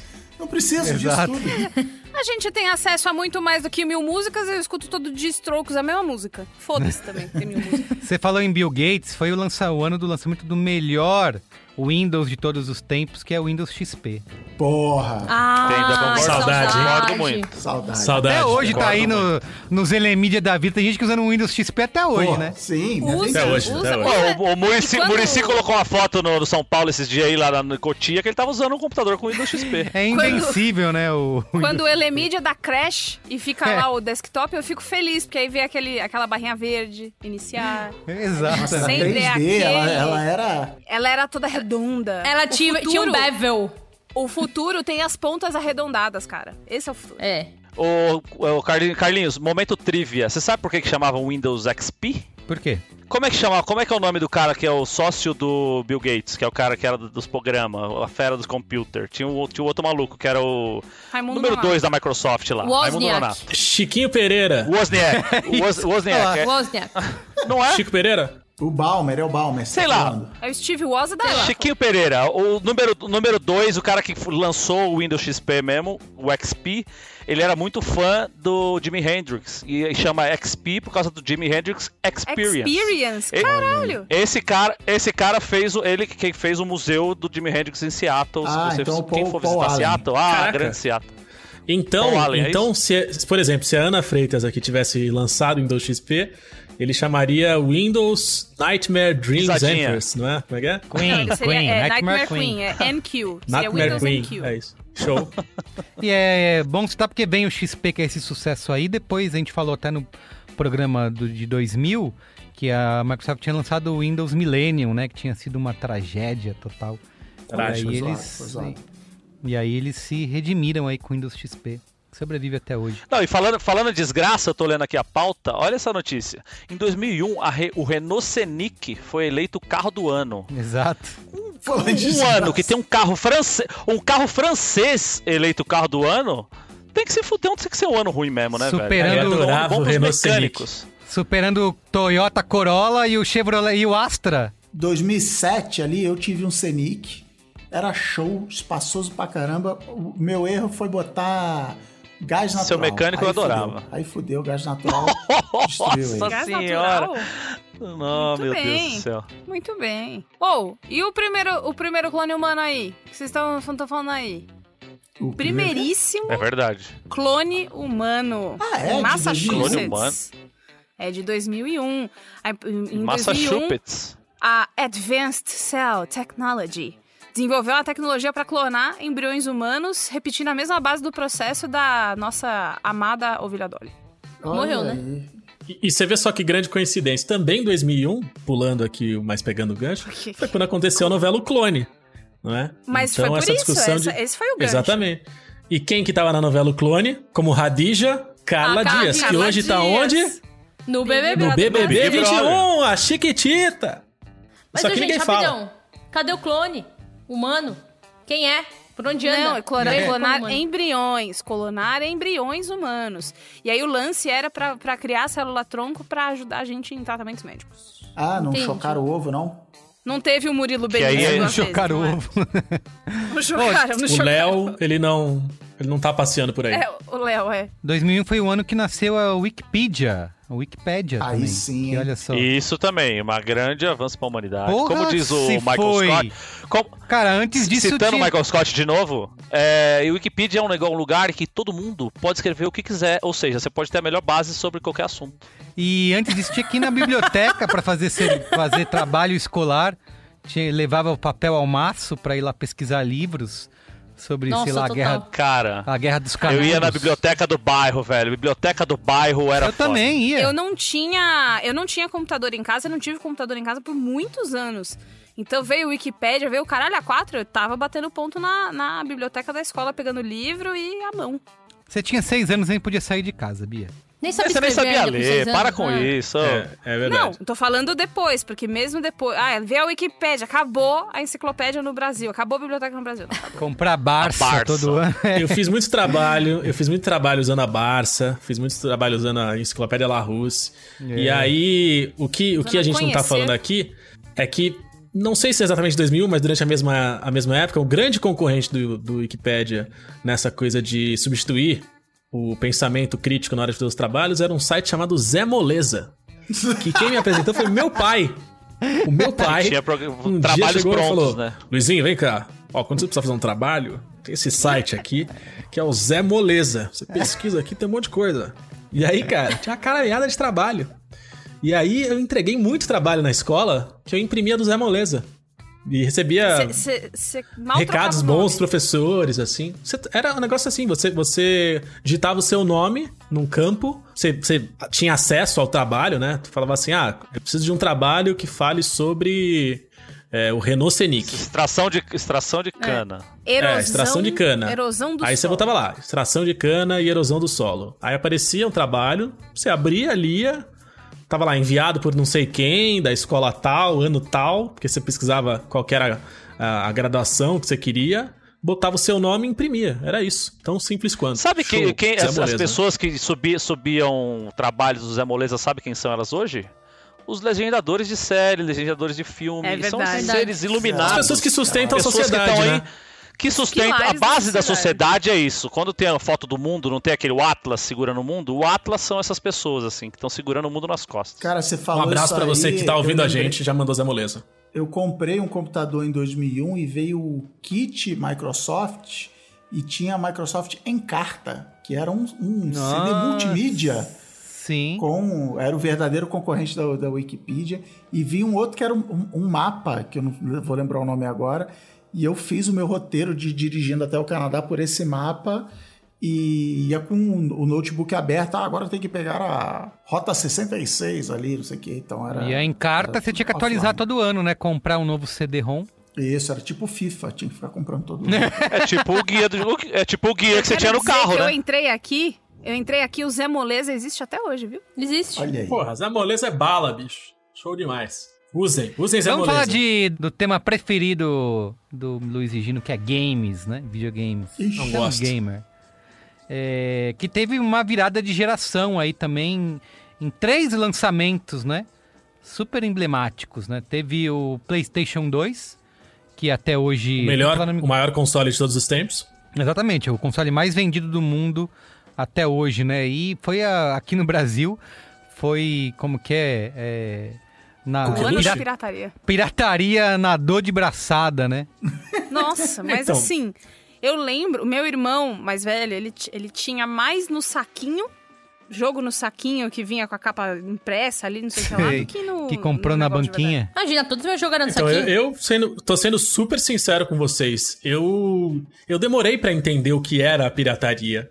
Entender que era errado. Tipo, era, era tão normal naquela época os jogos piratas. Eu não Errado? conseguia entender que aquilo, que aquilo era errado, que era ilegal, que. Errado? E eu, e eu- e assim, em todos os. Quer dizer, Qual é PlayStation 1, conceito PlayStation de 2. É, sei lá, sei lá o que mais que. Acho que no, Play, no PlayStation 3 eu não tive, mas Xbox 360 também. Eu só tinha jogo, jogo falso. Imagina, gente, jogo... eu não tinha. A gente não tinha dinheiro pra comprar jogo original. É, eu tive um jogo original Eu já que não, que eu comprei não tinha console, comprado. né? Que eu, tinha roub, que eu tinha roubado de um primo que era o Diablo. O primeiro Diablo. De resto, foi tudo pirata. E, Eu tipo, não- ouso cara, dizer Não fazia eu sentido, assim. Que eu nunca joguei um jogo original nessa época. Que todos os jogos que eu joguei foram piratas. Não existia Era isso. A gente pirata. não tinha dinheiro pra comprar jogo, jogo original, não, gente. Não, Cara, e era levar pra 10 conto, destravar. gente. levar pra destravar no centro. Destrava, É. Playstation. É. E eu não tinha nenhum PlayStation, eu tinha um Nintendo 64 que não, não era, não achava fita pirata, não era assim. Isso, não Né? tinha pirataria, é. Não tinha pirataria, mas o, o PlayStation todos meus amigos tinham. E aí a gente jogava pirata. Eu, eu, inclusive, comprava jogo pirata pra jogar nos PlayStation dos meus amigos. Cinco real? Cinco PlayStation conto, 2 Cinco conto. PlayStation 2 foi muito marcante, né? 5, 10 Foi. reais a gente comprava. E eu lembro que teve uma época que um eu descobri que um, um dos faixas pretas da, da academia de Taekwondo, o Zé, trabalhava numa loja lá na Marcílio Dias, em Santos, no Gonzaga, que era onde era o, o cluster da pirataria. E aí, se eu pedisse pra ele, ele acionava um nerdzinho que baixava o jogo e Oh. vendia a 10 reais. Então eu, eu pedia uns, uns jogos nada a ver e ele, cara, conseguia. Assim, Baixava cara, o Zizo. era Muito louco. Nossa, eu É, lembro o que ele baixou uns Way of the Samurai, Hockey Manager, uns jogos muito loucos, assim. Ok, Era muito né? divertido. Teve, além do PlayStation 2, teve o lançamento do primeiro Xbox, né, nos Estados Unidos, a Microsoft Eu fui entrando. nesse aí, esse era o meu. Eu, no eu mercado fiz um, de games. um detalhado estudo de qual videogame eu ia comprar. Eu, eu, eu era PC gamer durante, sei lá, uma década ou mais. Eu não, não tinha Nintendo, não tinha nada.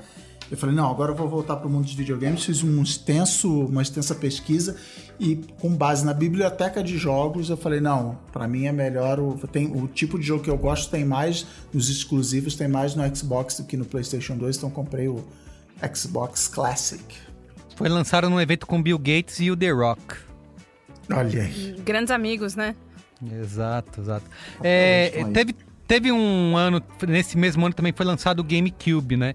E foi quando eu deixei, né, aproveitando para contar minha situação gamer nessa época, foi quando eu deixei de comprar console, porque eu tinha Nintendo desde sempre, né? Super é, Nintendinho, Super Nintendo e o 64, e o GameCube que foi super polêmico na época, meio que fracassou, né? É, Vendeu bem mal, era super caro. Foi quando eu abandonei o, o console, deixei de ter console e fui jogar. Fiquei exclusivamente no PC durante vários anos, até muito tempo depois ter o Xbox 360. Enquanto eu tava fazendo essa pauta, a parte dos games, é, quando eu falo que o, o game bota pão na minha mesa, pra, pra você que tá chegando aqui pela primeira vez, o, o, o senhor que mora aqui comigo, o senhor Caio Teixeira, é um jornalista de games, né?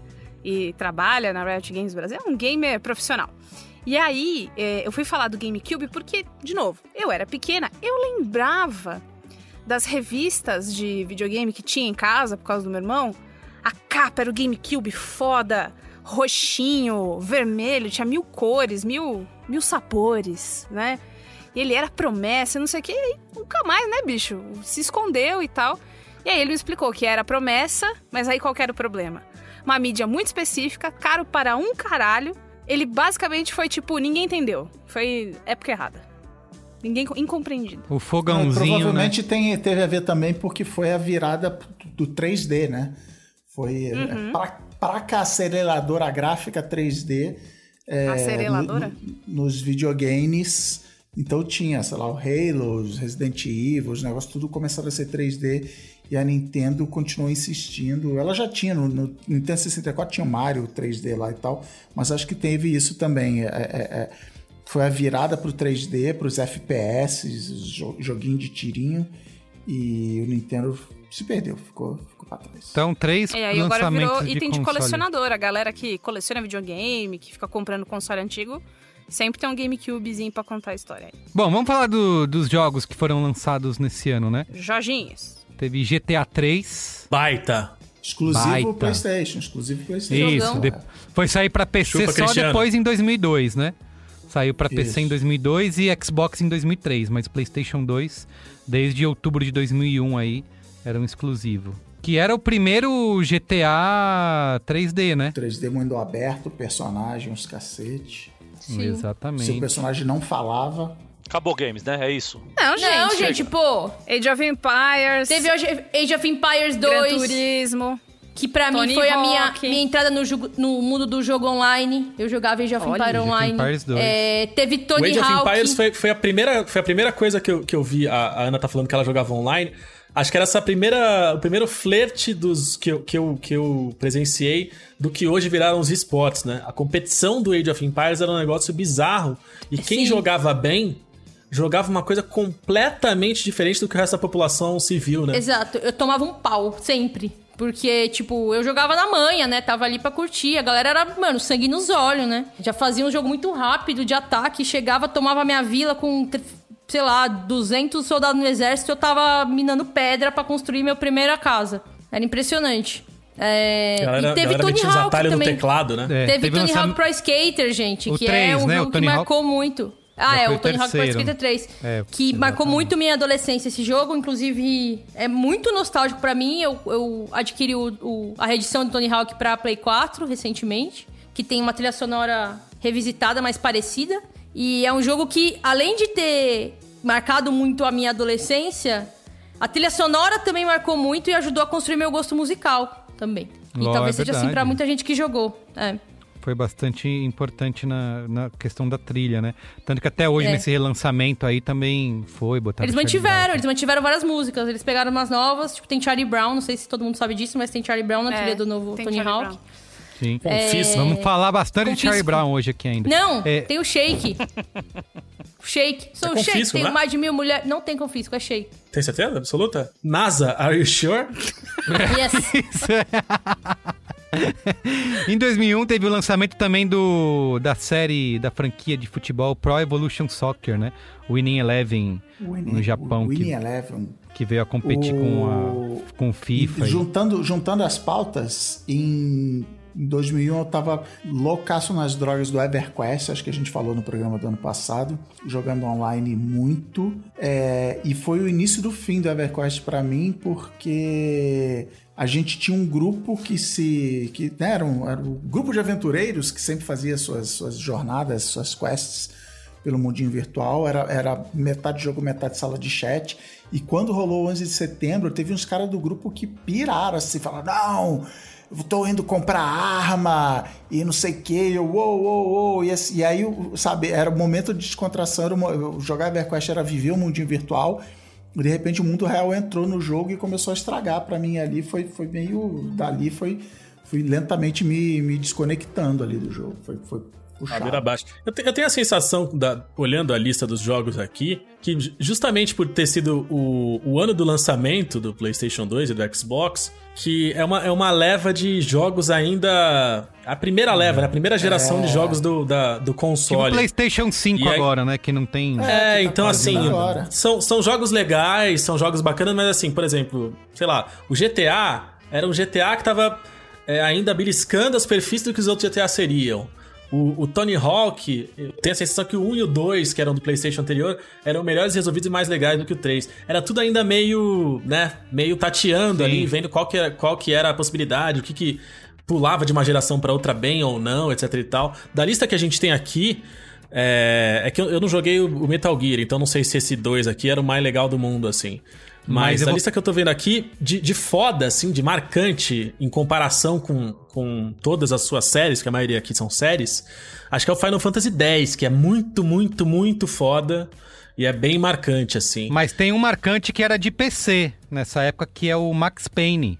Você lembra Ah, do Max marcante Payne? pra quem, Carlos? Na Praia Pô, Grande? sério que fazia? Não, Max, Max Payne foi uma das grandes. é, um dos grandes jogos que foram publicados pela Rockstar é, em que foi 2001 e que faziam aquela. e que imitavam o Bullet. Como é que é? Bullet, Bullet time. Time. É, que você se jogava e aí você se, é, co- é, se jogava em câmera Ah, lenta falou atirar. Isso causou, causou Porra. furor. Causou furor. Sim, lógico, o Max Payne causou furor e depois, ah, anos depois, fizeram essa nova, essa nova versão aí pro, pro Xbox. São Paulo. É, em São Paulo, exatamente. Foi um, um dos grandes nomes aí em 2001. E teve o primeiro, foi o lançamento da franquia Animal Crossing, né? A simulação aí. de vida da, da Nintendo. É, saiu ainda pro Nintendo 64 na época. E pro GameCube também. É isso. Então tá bom, né? Então tá bom. Chega. Show! Marco revoltado. Vamos falar do que você do que você gosta, Marco. Quero ver agora você Imagina se o- desenvolver. Se o Yasuda tivesse aqui também pra fazer É, tudo com o Marco. exato. Vamos lá, fala de esportes aí. Esportes! Eu vou sair, vou sair pra. Vou sair pra fumar, tá? Eu volto já já. Vai, Tá bom, fala vai aí, lá. Marco, fala aí. Começo de 2000 já Pô, começa 2000 com a... foi foda, hein? Não, já começa com, a- com o final da Copa Jovem Nerd de 2000. Com toda aquela treta de São Januário caiu na, na- na segunda Nossa. final contra os Vasco e São Caetano, com ameaçando não ter jogo, não vai ter jogo, não vai ter jogo, a Globo querendo que não tivesse. E aí o Vascão faz o quê? Eurico Miranda pega o Vascão pra passar o jogo na Globo e mete o logo do SBT na camisa, sem dar um real pro SBT. Ele falou assim: posso usar? O É, SBT posso falou usar. assim: se eu falar Pode. não, você não vai usar? O SBT falou, ah, vai, uma bota. Vai! E aí os caras entraram com, com o logo do SBT na camisa só pra sacanear a Globo. E foi logo em aí ganharam janeiro, né? Caetano. 18 de janeiro. Foi logo em janeiro, 18 de janeiro. Mas foi uma sacanagem, né? O, o, o São Caetano devia ter sido campeão desse campeonato, porque o, o, que, o que aconteceu em São Januário foi uma, uma- um Cenas escárnio. lamentáveis, né? Cenas lamentáveis. Não, e a Copa Jovelange já foi uma várzea, né? Porque a Copa Jovelange só existiu porque no, em 99 deu toda aquela treta de passar ponto do São Paulo pro Botafogo, cai o Gama, não cai o Botafogo, e a Copa Jovelange já foi essa várzea. E acabou Fluminense. da, da pior. Do jeito mais varziano possível. É, subiu o Fluminense da B. E no mesmo ano, no fim do ano, teve o Campeonato Brasileiro, né? O- teve o Atlético Paranaense sendo campeão em cima do São Caetano. Pois é, pra você ver como São 2001 Caetano, foi... aliás, tava, né? Tô, tava arrepiando essa Exato. época aí. Depois ainda época foi foda. finalista, da, finalista da, da Libertadores no outro ano ainda. Ademar, nessa época aí, era o candidato a Pelé, né? Era a coisa mais próxima de um deus Ele que a era, gente tinha. Ele era. Mas esse time do Atlético Paranaense ti- tinha um ataque treta com o Kleber Pereira e o Alex Mineiro. Era, os caras estavam arrepiando ali. Mas é muito aleatório, né? Uma final São Caetano e Atlético Paranaense. Total, total. Isso Quem- mostra o quê, quem- Marco? quem é- O que que isso mostra? A beleza do esporte, beleza do futebol. O futebol é o quê, Luiz e Gina? Uma caixinha do quê? Uma caixinha de surpresas. A final da Copa do Brasil foi Grêmio e Corinthians, onde o Grêmio... Caguei. Com, com Marcelinho, Marcelinho 3 a 1. Paraíba arregaçando. Marcelinho Paraíba acabou com o jogo. Mar- Marcelinho Paraíba e Luiz Mário. E o Zinho tava jogando no Grêmio, também jogou muito bem. Teve aqui Flamengo tricampeão, não, não, é, não é notícia. É, o melhor Teve jogador do mundo em Campeonato 2000. Carioca, isso não é- não é notícia. É, não é notícia. Melhor jogador do mundo, Luiz Figo, Nossa Ou seja, Senhora, direto do túnel do tempo. deixando David Beckham e Rivaldo. E, e essa, essa era uma época, Figo, melhor jogador do mundo, seguido do Beckham. Olha essa, essa lista, era o Figo e o Beckham. Esse era um momento de, de desconstrução da masculinidade tóxica na minha, na É. minha infância, na minha adolescência. Porque eles eram bonitos Exato. demais pra gente Jogadores- ignorar. Jogadores, jogadores bonitos se Você dando bem. entende isso? É. Eles eram bonitos demais pra gente não falar sobre a beleza deles. No nosso grupo de roda de homem. E aí, uma hora a gente teve que falar, galera, esses caras são muito bonitos. É arrepiante. Era impossível. E aí foi legal, É isso isso ajudou a, a, a sair desse, desse lugar de toxicidade masculina aí. O Rivaldo ficou em E- quinto lugar E nessa... ia levar a beleza deles. O Rivaldo aí, em em quinto, né? 2001, Rivaldo lindo também.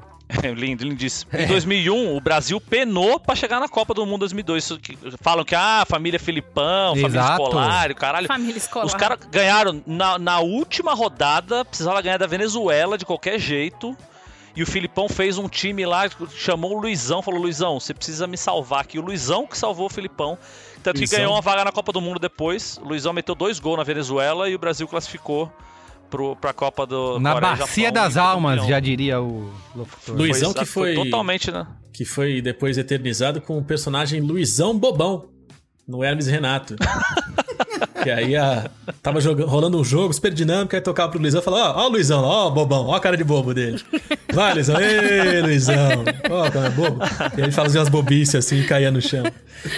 É. Gosto muito do Luizão. Luizão, Luizão em Nunca- 2005 veio pra nós e É, então, o Luizão, o Luizão tem, uma, tem uma passagem muito bonita pelo São Paulo, mas eu, eu, eu sempre tive essa imagem ruim dele e ele sempre ficou marcado por Corinthians e Palmeiras. Eu não, sei lá, não conseguia amar ele. mas, mas ele jogou, jo- mas ele jogou pra caralho em todos. Foi campeão da Aham. Libertadores no Vasco, foi campeão pelo Corinthians, campeão pelo Palmeiras. Ele, ele arrepiou.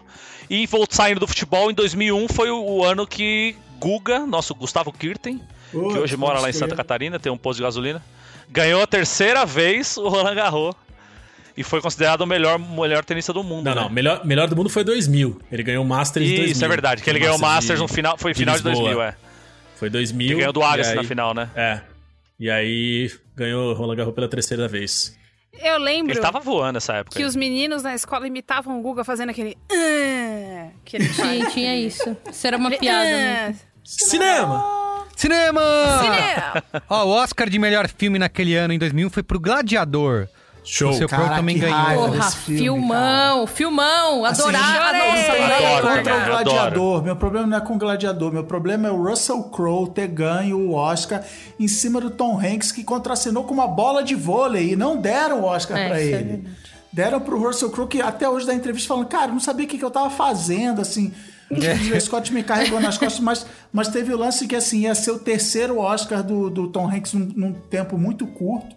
E tem um negócio assim, não, três Oscars é tipo ser um deus do cinema, não pode e tal. E aí rolou uma parada e deram, assim, filme legal. Ano passado eu revi, na, na- na Prime Video, eu revi Gladiador legal, Estoicismo, Marco, Marco Aurélio, tá, legal. Mas, cara, não. Náufrago, O Gladiador cara. concorreu com o Tigre e o Dragão, Chocolate, Erin Brokovich e Trafic. Trafic. Erin Brockovich. Erin Brockovich. Aquele da Julia. Roberts que ganhou, né? Julia Roberts ganhou também. Em 2001 também teve o lançamento de duas grandes sagas do cinema aí, O Senhor dos Anéis Porra. e teve o prim... a Sociedade do Oh, Anel. rapaz. Preciso contar essa história. Preciso contar essa história. E só deixando, se você contar a história, a segunda foi Harry Potter, né? O primeiro filme, A Ah, Pedra é? De 2001 Filosofal. também? 2001 também. Não é possível. Tudo 2001. Conta essa história, Luiz. Cara, vamos lá. É que na real, O Senhor dos Anéis, eu vou contar porque tudo, tudo bem. É que O Senhor dos Anéis ele foi lançado nas última, na última semana de, 2000, de 2001, 25, né? um negócio assim, é. Isso, É, isso, fim do 25 ano, né? de Filme do- dezembro. filme É. do Natal. Se eu não me engano, no Brasil, ele foi lançado no dia 1 de janeiro de Ah, é. 2002. Como os outros não era também, mais não 2001. era? Era sempre isso, saía Eu no não ano tenho certeza. novo. né? Eu não tenho eu lembro de eu no não tenho ano certeza novo se era sempre isso, mas eu sei que o Ou primeiro o terceiro foi... não. É, eu sei que o primeiro foi exatamente isso. E aí o que acontecia? 2001, eu não falei lá no começo do programa, que eu deixei pra depois, mas era um momento ali da minha vida que eu tava também é, me assentando na base nerd que constrói meu caráter, e eu era um completo aficionado por toda a obra de Senhor dos Anéis, do Tolkien, etc e tal. Eu tinha lido umas outras coisinhas e tinha me encontrado no Senhor dos Anéis, como 97% de todos os nerds e virgens do mundo. E aí, cara, eu tava encantado, sabia tudo de cor, tinha lido a trilogia três vezes. E aí ia sair a porra do filme e eu, cara, eu- eu precisava assistir de qualquer maneira. Só que era tradição da minha família passar o, todo o Réveillon no sítio que a família tinha, eram dois sítios, em Águas de Santa Bárbara. Ia lá 60 pessoas da família, ficava todo mundo lá naquela porra, eu comia churrasco, tomava cerveja o dia inteiro e ficava jogando bola o dia inteiro a criançada, nadando no rio. E aí, cara, eu queria ver o filme. E os meus pais entendiam, eles sabiam que era muito importante pra mim ver Senhor dos Anéis, que eu era muito nerd dos livros e eu enchia muito o saco deles, eu enchia, enchia o saco. E eles me levaram de Águas de Santa Bárbara pra Bauru no dia 2 de janeiro. Porque no dia 1 eles falaram, não, dia 1 você tá de sacanagem. Então no dia 2 de janeiro, en- entramos na Elba, que a gente tinha na época, uma Elba vinho. Fomos de Elba pra Bauru, no Bauru Shopping, comprar a porra da sessão do Senhor dos Anéis. Quando a gente chegou pra comprar, eu cheguei meio afobado. Tem ainda? Não tem? Tipo, a, a pessoa da bilheteria não tava entendendo que eu queria ver um filme no dia 2 de, de janeiro. Não tinha aplicativo pra carregou- comprar ingresso É. antes, né? A gente carregou dois primos pequenos junto, porque estavam no, no balaio. Então era um cinema inteiro em Bauru, 2 de janeiro, que tava eu, dois primos e mais três pessoas, eu acho.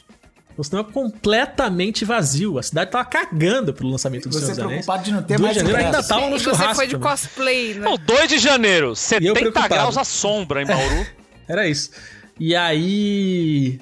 assisti ao Senhor dos Anéis, me emocionei, filme da minha vida, Sociedade do Anel, uma coisa assim, jamais sentirei o impacto cinematográfico que esse filme me causou naquele momento no Bauru Shopping.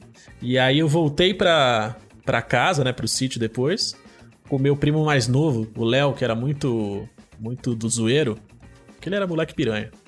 Ele contando pra todo mundo que eu tinha chorado oito vezes, que ele tinha contado. que eu tinha chorado vendo o Senhor dos Anéis, e aí todos os meus filhos mais velhos ficaram me zoando, e foi isso que aconteceu na minha vida. Ó, eu tô vendo aqui que a data de lançamento foi 19 de dezembro de 2001.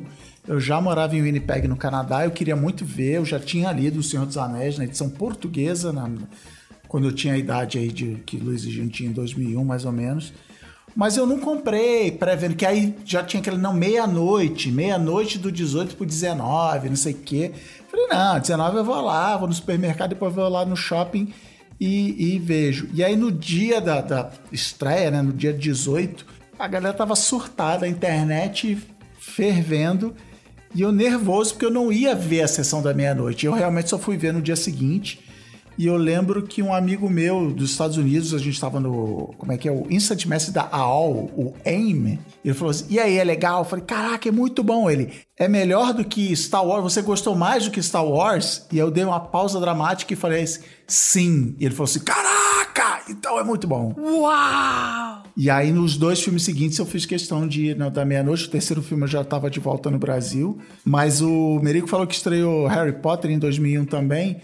E eu fui ver na estreia. Aí eu não tinha ligação nenhuma com Harry Potter e tal. Eu fui ver no cinema no, no dia normal. Só que do meu lado sentou, sentou um moleque de cosplay, de raiozinho desenhado na, na, na, na testa. né, estereótipo do nerd. E eu lembro até hoje essa frase que eu falo, ele estava tendo o dia mais feliz da vida dele. Ele estava assim, ah, cara, mas é legal. é isso, é exatamente como eu imaginei. Tá aqui na tela, cara. É isso. Aconteceu. E, e- e eu, eu, eu sou muito fã do universo Harry Potter. Infelizmente, a J.K. Rowling pisou na bola e, né? Mas, enfim, separando a obra do artista, já temos um braincast inteiro sobre isso. E eu achei o filme muito maneiro. Eu falei assim, cara, se eu tô achando esse filme muito maneiro, esse moleque aqui que leu todos os livros, que tava na fila do, do- da livraria pra comprar, Cara, assim, animal, assim, puta experiência. E, e eu lembro desse, desse moleque, hoje, onde ele está, ele é CEO aí de uma startup, não sei. Eu estava tendo o dia mais feliz da vida Muito dele. bom. Ó, em 2001 teve também A Viagem de Chihiro, foi lançado em Show. 2001. Mas só vi depois isso. Doni Darko. Então, eu quero falar outra. de um filme, porque quando eu era criança, é, meus pais se separaram quando eu era muito pequena, menor do que seis anos. Então, com seis anos, a, a Beatriz já era aquela criança que se divide em dois, final de semana com um, fica na semana com o outro e tal. E um grande, um grande programa de final de semana de filhos de pais separados é cinema. Pra caralho. E assim, eu não sei porquê, mas várias vezes eu Prático, né? converso Um programa com prático, né? prático e, puta, e é legal e cria umas memórias. Eu ia muito ao cinema, muito. E Viagem de Chihiro eu assisti é, no cinema em japonês legendado, porque eu enchi o saco de alguém que eu queria assistir, acho que foi meu pai, e aí só tinha essa sessão é, que não é, é era o cinema do HSBC que ficava perto da minha casa. É, e aí meu pai me levou pra ver, e aí eu com, com a minha parca noção linguística entendi um caralho do que tava acontecendo. Outra coisa que eu não entendi, um caralho. Doutora, doutora Fiorota, do, senhora mamãe Fioroto, me levou junto com os meus irmãos pra assistir aí, Inteligência Artificial. Nossa. É de senhora, Você 2001? nem tinha idade pra entrar. Você nem tinha Ah, idade tá pra entrar. pra Não tinha filme. idade pra tinha. entrar, mas isso nunca foi um Brasil, impeditivo né? pra mim. Tem, é, 2001 ainda. Tinha, É com eu não tenho criança, né? idade pra entrar. É com mas eu tô criança com a minha filme, mãe. né? repente tem um Foda-se. Michê, tem um Michê robótico lá e você. É, Esse beleza. filme foi um dos primeiros, que o primeiro filme que teve campanha de marketing digital. É mesmo, Era um, é verdade. site, era um site que ele fingia que ele era do universo do. do No fim do, filme. trailer, né?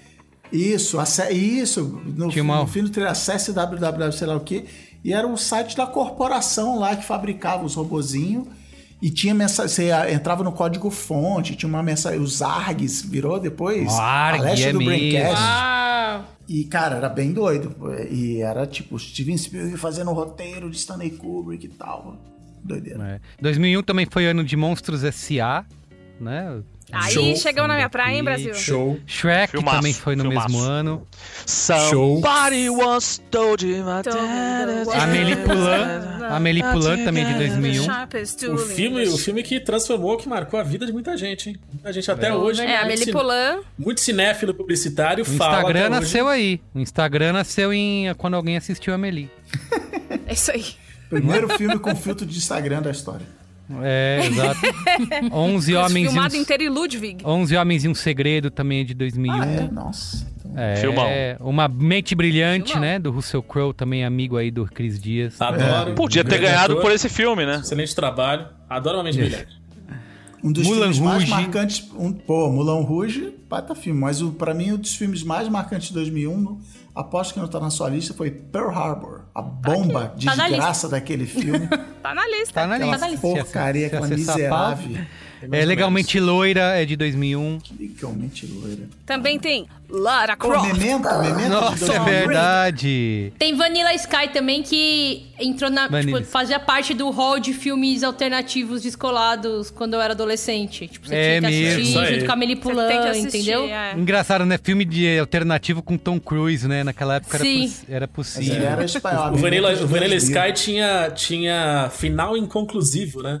É. Então, Plot isso, twist. isso, isso dava pro jovem do RPG uma arma que era a certeza do que aconteceu e a força de humilhar o outro que parece estar confuso. Mas você não entendeu o que aconteceu? Tá muito claro, não é? Assim como Doni Darko, né?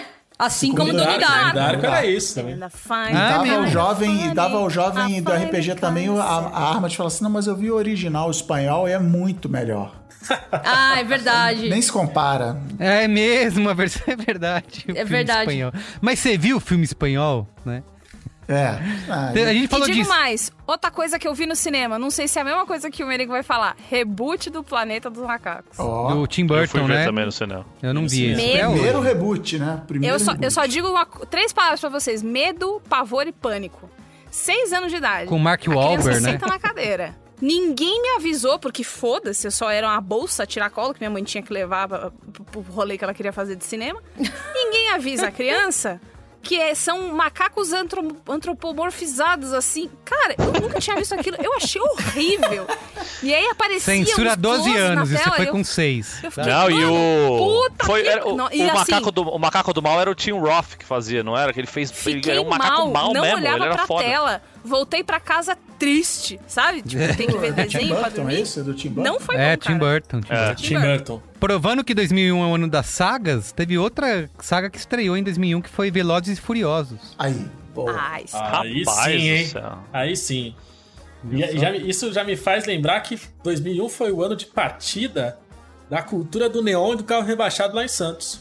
Entendeu? Foi depois de 2001 que a cultura lowrider de Santos. Lowrider. Era isso. É. Tinha, aí tinha molecadinha o lá, tinha Turbo, né? camaradas O de Turbo, 15, nossa. 16 anos que ganhava, ganhava o Celtinha da mãe, entendeu? E aí rebaixava o Celtinha. Com 15 e metia Roda, roda de aro 18, né? E aí, puta, era isso aí. Nossa senhora, que doideira. Se todo mundo que tinha barba era o Osama, era o Bin Laden, todo careca era o Dominique Toretto. Ó, o Toretto Dominique aí. Toretto. Outra franquia. Vai, Ah, dá tá, pra tá. considerar também outra franquia aí que era o Diário de Bridget Jones, né? Também de Ah, 2012.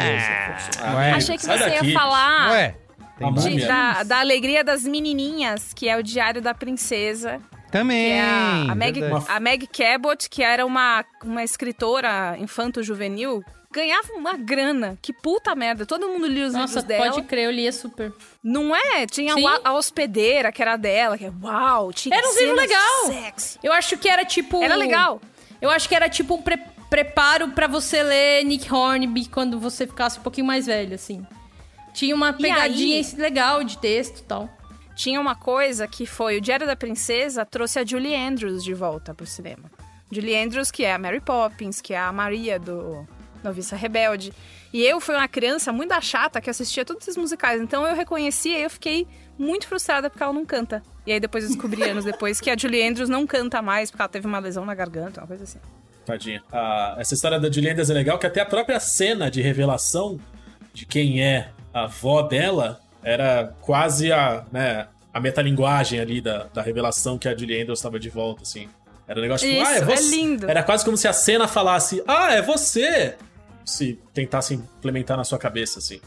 É legal, acho que é, É acho que é uma, é uma franquia mais importante do que a Múmia, por exemplo, ou Nossa. É, mas a Múmia já era o segundo filme, né? Era o Retorno da Múmia em 2001. Que foi Retorno onde, da onde Múmia, é. tipo, perdeu, né? Tipo, já era. Outros filmes que a galera pegava na locadora aí pra, né, impressionar, né, e fazer uma de diferentão, era o Mulholland, como que é? O Cidade dos Sonhos, né?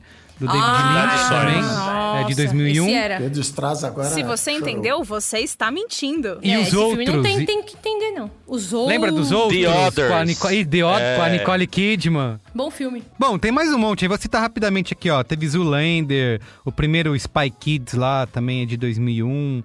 É, que mais? American Pie 2. Spy Kids, não, pelo amor de Deus, né? Pô, a gente Pequenos programa não. Espiões. Pequenos não tá- Espiões, A gente não tá Pequenos Espiões, Winnipeg aqui, caralho. É, Pequenos Espiões. Xuxa e os Duendes. É, Cara, prime- Xuxa e os, Xuxa e os Duendes. Xuxa e os Duendes e Caramuru, a invenção do Brasil. É isso. Xuxa e os Duendes que teve o diretor que, que anos mais tarde foi dirigir Nosso Lar. Que é um filme que eu vi semana passada e é muito ruim. É só isso meu comentário. Muito bem. Televisão, vai. Televisão! Ó, 2001 foi o ano que a Rede Globo mudou o slogan pra Globo, a gente se vê por aqui. Que foi usado até Olha. 2011, quando eles mudaram pra a gente se liga em você. Que coisa, hein? Pá, Teve a poxa. estreia do Disney Channel. Disney Channel nas TVs a cabo. O Marcos Não tinha Mion TV a saiu da MTV e foi pra Band, né? Saída conturbada. Conta essa história, Marco. Ele tava no auge na MTV. O Marco sabe, é que era o- incrível, né? Eu sempre falo, ah, puta, eu não faço ideia. Não, ele sabe. né? Piores, Não, piores clipes do mundo tava no auge. Ele tinha trazido o Supla de volta à vida. Ele tinha achado o programa especial dele ali dentro da grade da MTV. E aí chegou a- no fim do ano, chegou a Band e falou assim: Marcos Mion, vem fazer isso aqui. Vou te dar um programa aqui que vai ser o, o que era o H antigamente, vai ser seu aqui. Você vai fazer o que você quiser. E ele achou que ia revolucionar, que nem ele fez quando ele foi pra Record.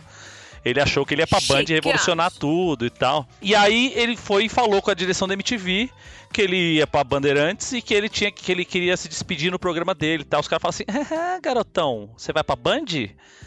Pau na sua lomba. Você aqui você não vai se despedir de ninguém."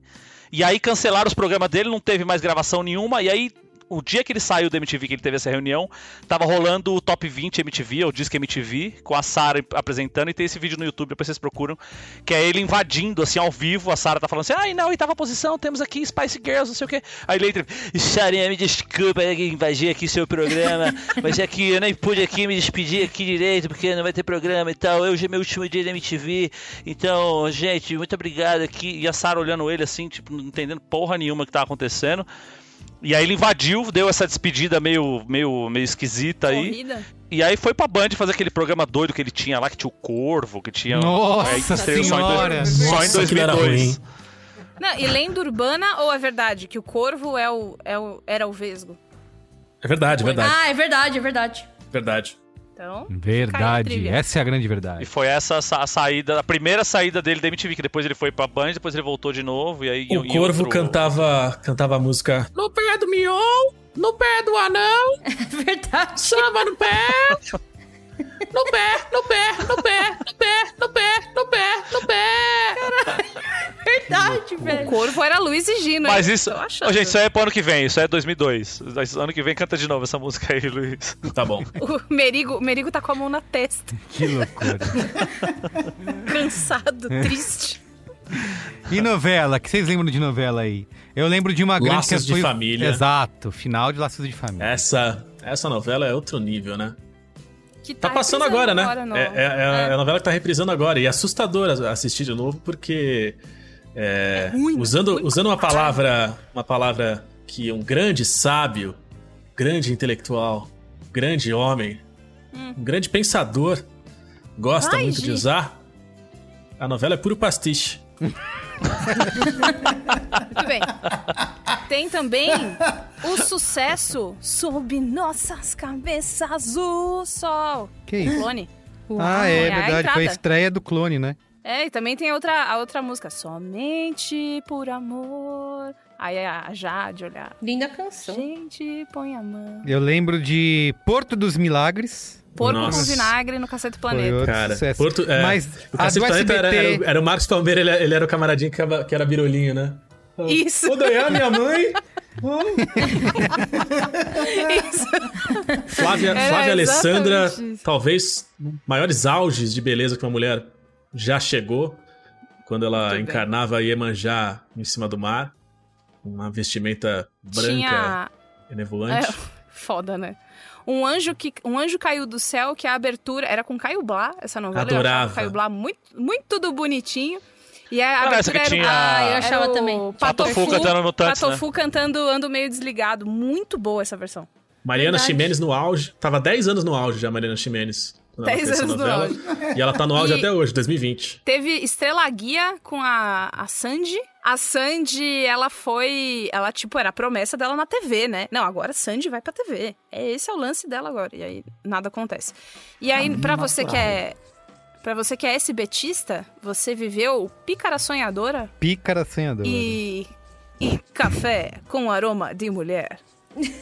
Show. Eita, show, coisa- show SBT. Ó, show programas SBT. Fez que SBT. teve Eu não estreou lembro nada na- disso, eu tava na faculdade, não dava, não, não dava pra Também assistir, na estreou hora. na Globo nesse em 2001, Os Normais, né? Primeira... primeira Grande programa. É, grande mesmo. Maravilhoso. Nunca, nunca, eu nunca surfei essa onda, mas hoje em dia é até mais legal você falar que você curtia muitos normais, né? Porque é tipo o trabalho, primeiro grande Fernanda trabalho na TV da Fernanda Young, né? Tem um Da Fernanda Young, é, marido, isso. esqueci o nome dela e do marido dela. É, eu, Eu- curti, eu curti na época. Bom, pra, pra, não- pra- pra registro aqui, eu, eu assisti, adorei. Gostei muito, achei o trabalho incrível da Fernanda Young. Outra estreia emblemática na TV foi a Grande Família, né? Primeira temporada aí da Grande Família. Esse- pam, esse é pam, bom. Programão. Esse era foda.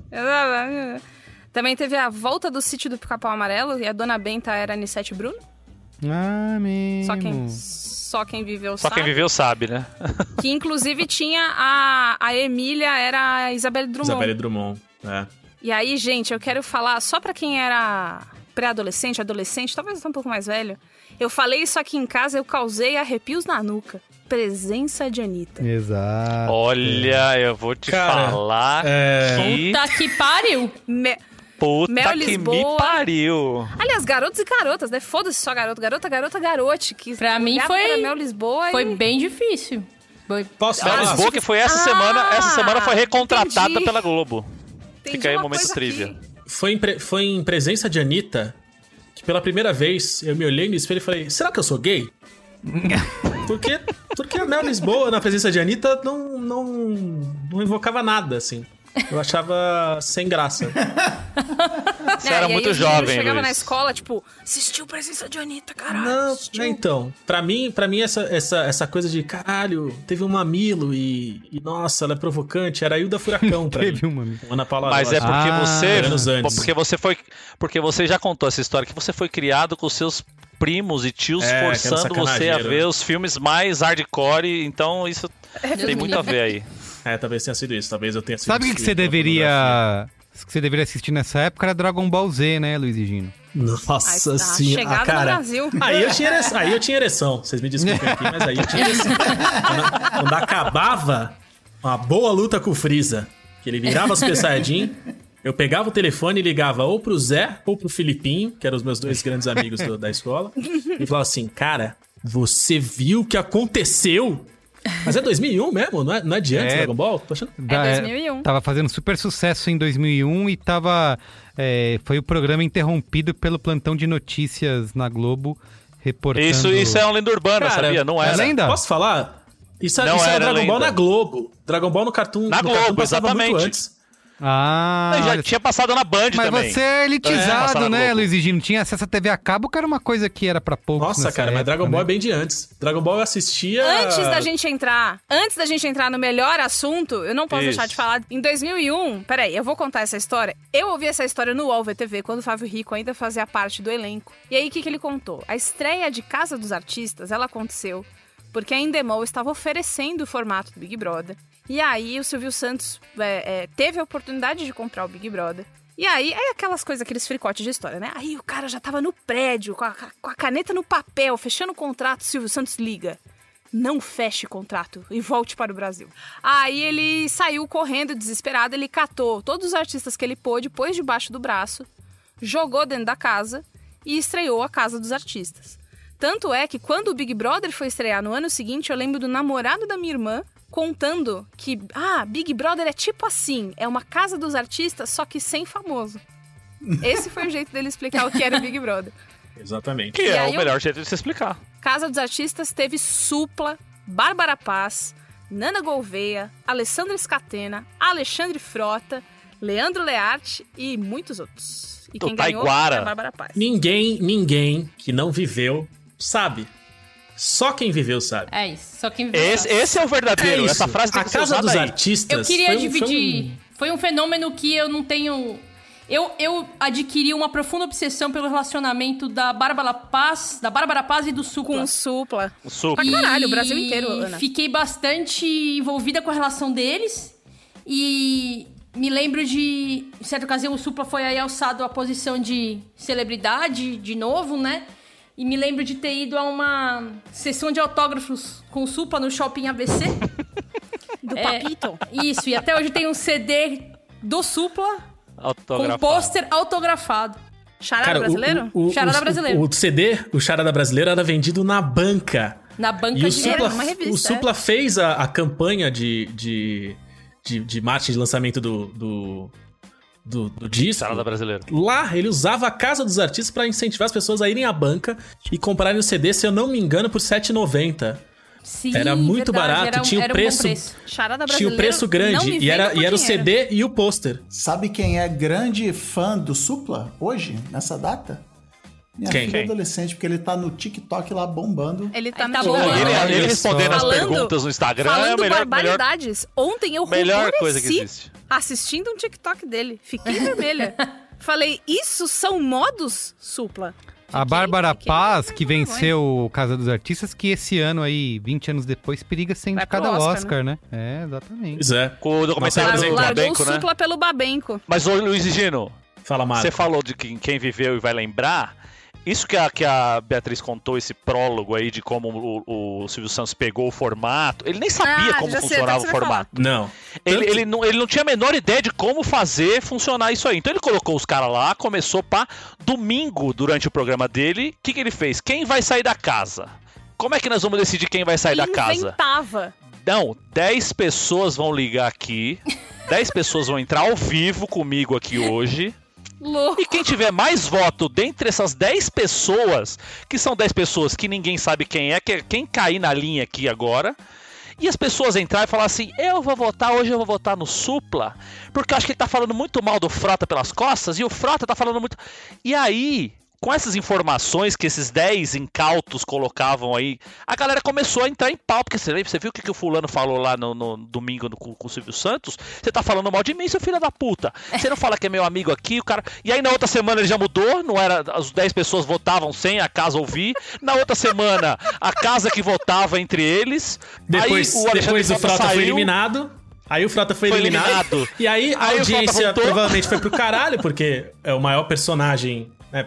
Pro bem ou pro mal, é um personagem riquíssimo. E aí o Ele Silvio é. Santos falou: não, não dá pra ficar sem o Frota. Volta, Frota! Ele Vem! voltou. Ah, voltou, Volta, Frota! Então o Frota Cara, eu voltou. lembro que eu, eu morava, né, fora, fora do Brasil, e o Maron ficava surtado, falando assim: Você tem que arrumar um jeito de ver isso! Esse programa é maravilhoso! Você não acredita o que o Silvio Santos fez! O- a Casa dos Artistas, ela, ela, naquele ano de 2001, fixou a minha idolatria pelo Alexandre Frota. Eu, em 2001, eu tinha o Frota como um grande ídolo. Eu achava o Frota divertidíssimo, a peça, a peça de produção de entretenimento mais valiosa do Brasil. E eu gostei tanto do Frota e vivi a Casa dos Artistas de forma tão intensa que assim que a, que a casa acabou e que o Frota lançou o livro dele do outro lado do muro, que vinha junto com a Caras que você comprava na semana, eu comprei o livro e li algumas vezes. O livro, ele se encerra com um poema que o Frota escreveu dentro da casa e que ele leu dentro da casa para as pessoas e que teve alguns episódios que aquilo foi a pauta do, do programa, do episódio do dia, era o poema que o Frota estava fazendo para todo mundo e a leitura e como aquilo tinha unido a casa durante um tempo. E hoje em dia eu não encontro mais, eu, procurei na minha prateleira, eu não sei onde tá o livro do outro lado do muro, eu não sei onde eu guardei. Mas o que eu tenho, quer dizer, eu procurei na internet porque eu sei meio de cor alguns trechos desse poema. E quando eu procurei na internet hoje, qual não foi minha surpresa? Encontrar o único lugar da internet que tem o registro completo, na íntegra, desse poema do Frota, é no blog que eu tive durante a faculdade. Chamado Meradoxa. Que tem o poema e tem, cara, um, um artiguinho aqui que a gente escreveu, uma coisinha, uma ode ao Alexandre Frota. Então eu vou ler pra vocês porque o poema é curto, mas é muito bonito. E eu acho que a nossa audiência merece Edificante. esse presente. Merece. Vamos lá. Merece. Hoje acordei pensando em Deus. Olhei para o meu lado e estava Mateus. No quarto das fêmeas, a cor do quase pecado era rúbia, e na cama estava Núbia. Tirei meu par de meias e disse: Nana, Gouveia. Não tinha TV, rádio, som, nem antena, mas tinha escatena. Perguntei a Leandro: onde ele arde? E ele respondeu como um ator do musical Richelli: Arde no meu coração e do amigo Mastronelli. Cruzei com ela e falei: Você é Bárbara e da paz. Quero vê-la, mas aí surge um outro rapaz com um anel. É supla e sua japaguel. E a japaguel diz: Assim não dá. Olha a Mari, do Vavá. Tudo isso pra ver num show um modelo alto como uma vara. Era a Taiguara. Um cara veio sem ser pentelho e trazia ao seu lado Patrícia Coelho.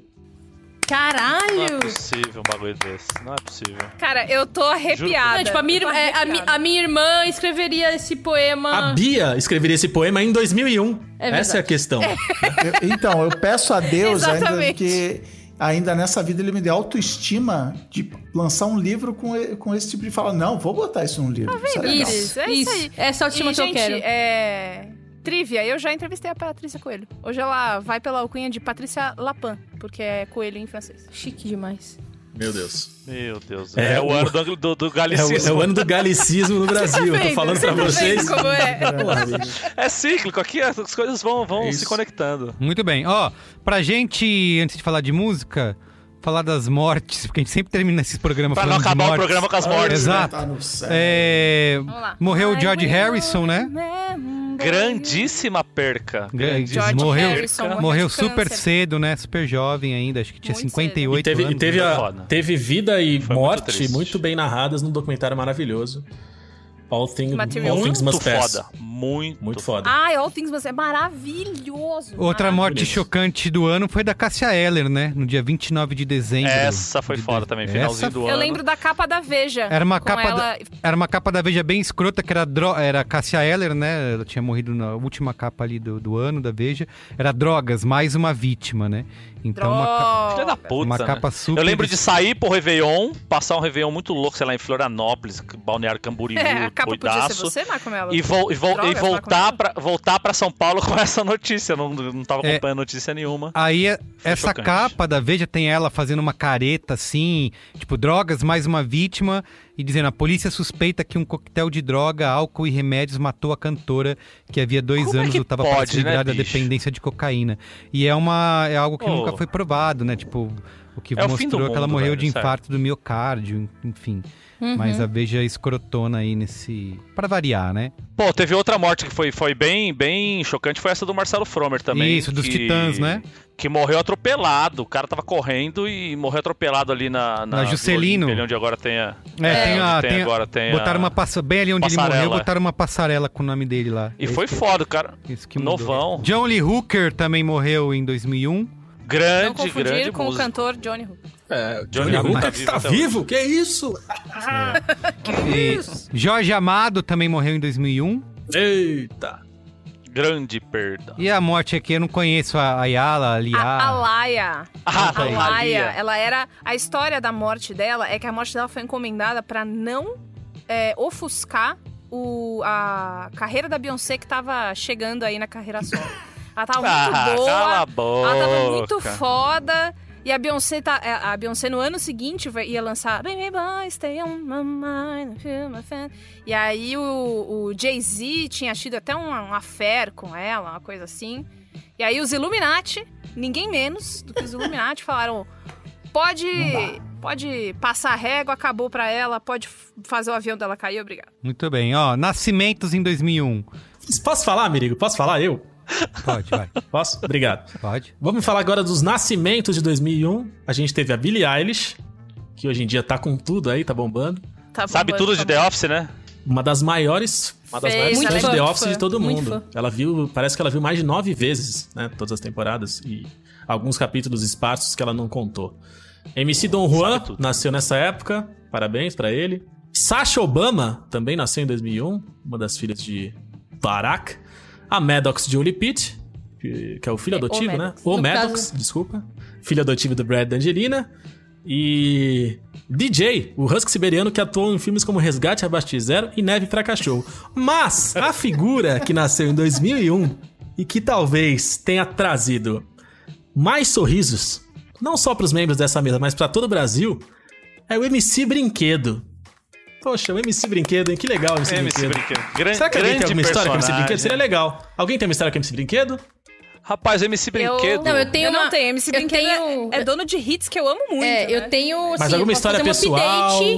Não tem história Eu pessoal. tenho uma história pessoal com o MC Você Brinquedo. tem uma história pessoal? MC Brinquedo, certa feita, eu estava no Morumbi, fui assistir São Paulo 4, Toluca 0. E na volta eu falei assim: o que, que eu vou fazer? Ah, tô morrendo de fome, o que eu vou fazer? Morava no Parque do Chaves ainda. Eu falei: vou parar aqui no McDonald's da Taliba Leonel. Taliba Leonel com o Zack Nart ali. Quando eu estou pedindo ali meu Cheddar McMelt, quem tá do meu lado? MC Brinquedo. Ah, não. Falei, Começa suas que coisa- palavras, parça. Começa suas palavras parça. Eu mandei no grupo nosso de- de- de- do, do futebol. Eu falei: olha quem tá aqui comigo no MC Donald's, MC Brinquedo. E foi uma bosta, ninguém ri, ninguém entendeu o trocadilho, porra nenhuma. Não aconteceu nada no grupo, mas eu adoro, tirei uma foto pra provar que eu tava do lado de MC Brinquedo no MC Donald's. E é essa a história. E aí sempre que alguém fala do MC Brinquedo, fala: Gente, meu amigo, já contei aqui a história. MC do dia que eu encontrei MC Brinquedo, Brinquedo no MC Donald's. Que tá passando por desafios de saúde mental. É verdade. Que fez harmonização facial e foi severamente criticado por haters. Por isso apagou o Instagram durante um tempo. Chegou a fazer. Tá de brinquedo. fazer obs- Meu amigo?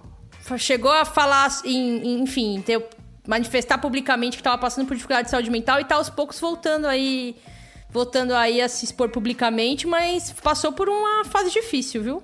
Recentemente. Todo o meu apoio Foi. é meu amigo MC Brinquedo. Mais alguém? Mais alguém? Tem alguma história aí? Mais alguém? Não, Vai, eu, Gino. eu. Ah. Depois da história do Marco, que ficou eternizada, eu tive a oportunidade de conhecer o MC Brinquedo num compromisso profissional que a gente, que a gente dividiu, que a gente compartilhou. Fiz questão de gravar uma mensagem de afeto pro Marco Melo. Porque o MC Brinquedo fala: E Maravilhoso. aí, Marco, vamos marcar lá comer o McDonald's? É nóis. Foi um, foi um dos dias mais felizes da minha vida receber esse vídeo. É Foi, foi muito bom mesmo. Isso aí, ela roça na minha, roça com vontade. Muito Brinquedo. bem. MC. Vamos encerrar esse Braincast, mas qual é a boa só semana que vem, tá? Já deixa o aviso aqui qual é a boa só semana que vem, certo? Combinado? Certo. Tá bom. Muito bem. Combinado. É, vamos lá. Vamos lá. Vamos finalizar com música, que é o motivo pelo qual a gente faz esse Braincast aqui, né? Oi, oi! Lá, lá, lá. É só por isso. Vou até, vou até- Oh. eu vou até fechar a janela ó. aqui pra não Oh. incomodar os vizinhos. Não, tira, tira a notícia triste da frente. Não, vamos botar uma notícia triste, né? Logo de cara, pra, como a Bia falou, que o. Herbert foi o ano Tira que o Herbert Viana sofreu o acidente de ultraleve, né? É, Pô, foi para- muito triste isso. Foi aí. foda Exato, isso, ficou mano. paraplégico e perdeu a demais. esposa aí, né, nesse acidente. Foi triste demais. Mas Não Também precisa fazer um minuto de silêncio, não, gente. Tá tudo bem. também foi o ano que o Gorillaz lançou o primeiro álbum. Boa. E aí tinha Puta Get disco. Cool, na, na, na, na, na, Get the cool, shoo, shoo. Tan, tan, tan. Não, como que é? É Não, e Eastwood. doideira, uma banda de desenho. Pam, animado. pam, que isso? pam, De onde já se viu Exato, isso? banda virtual, banda virtual. Pam, pam.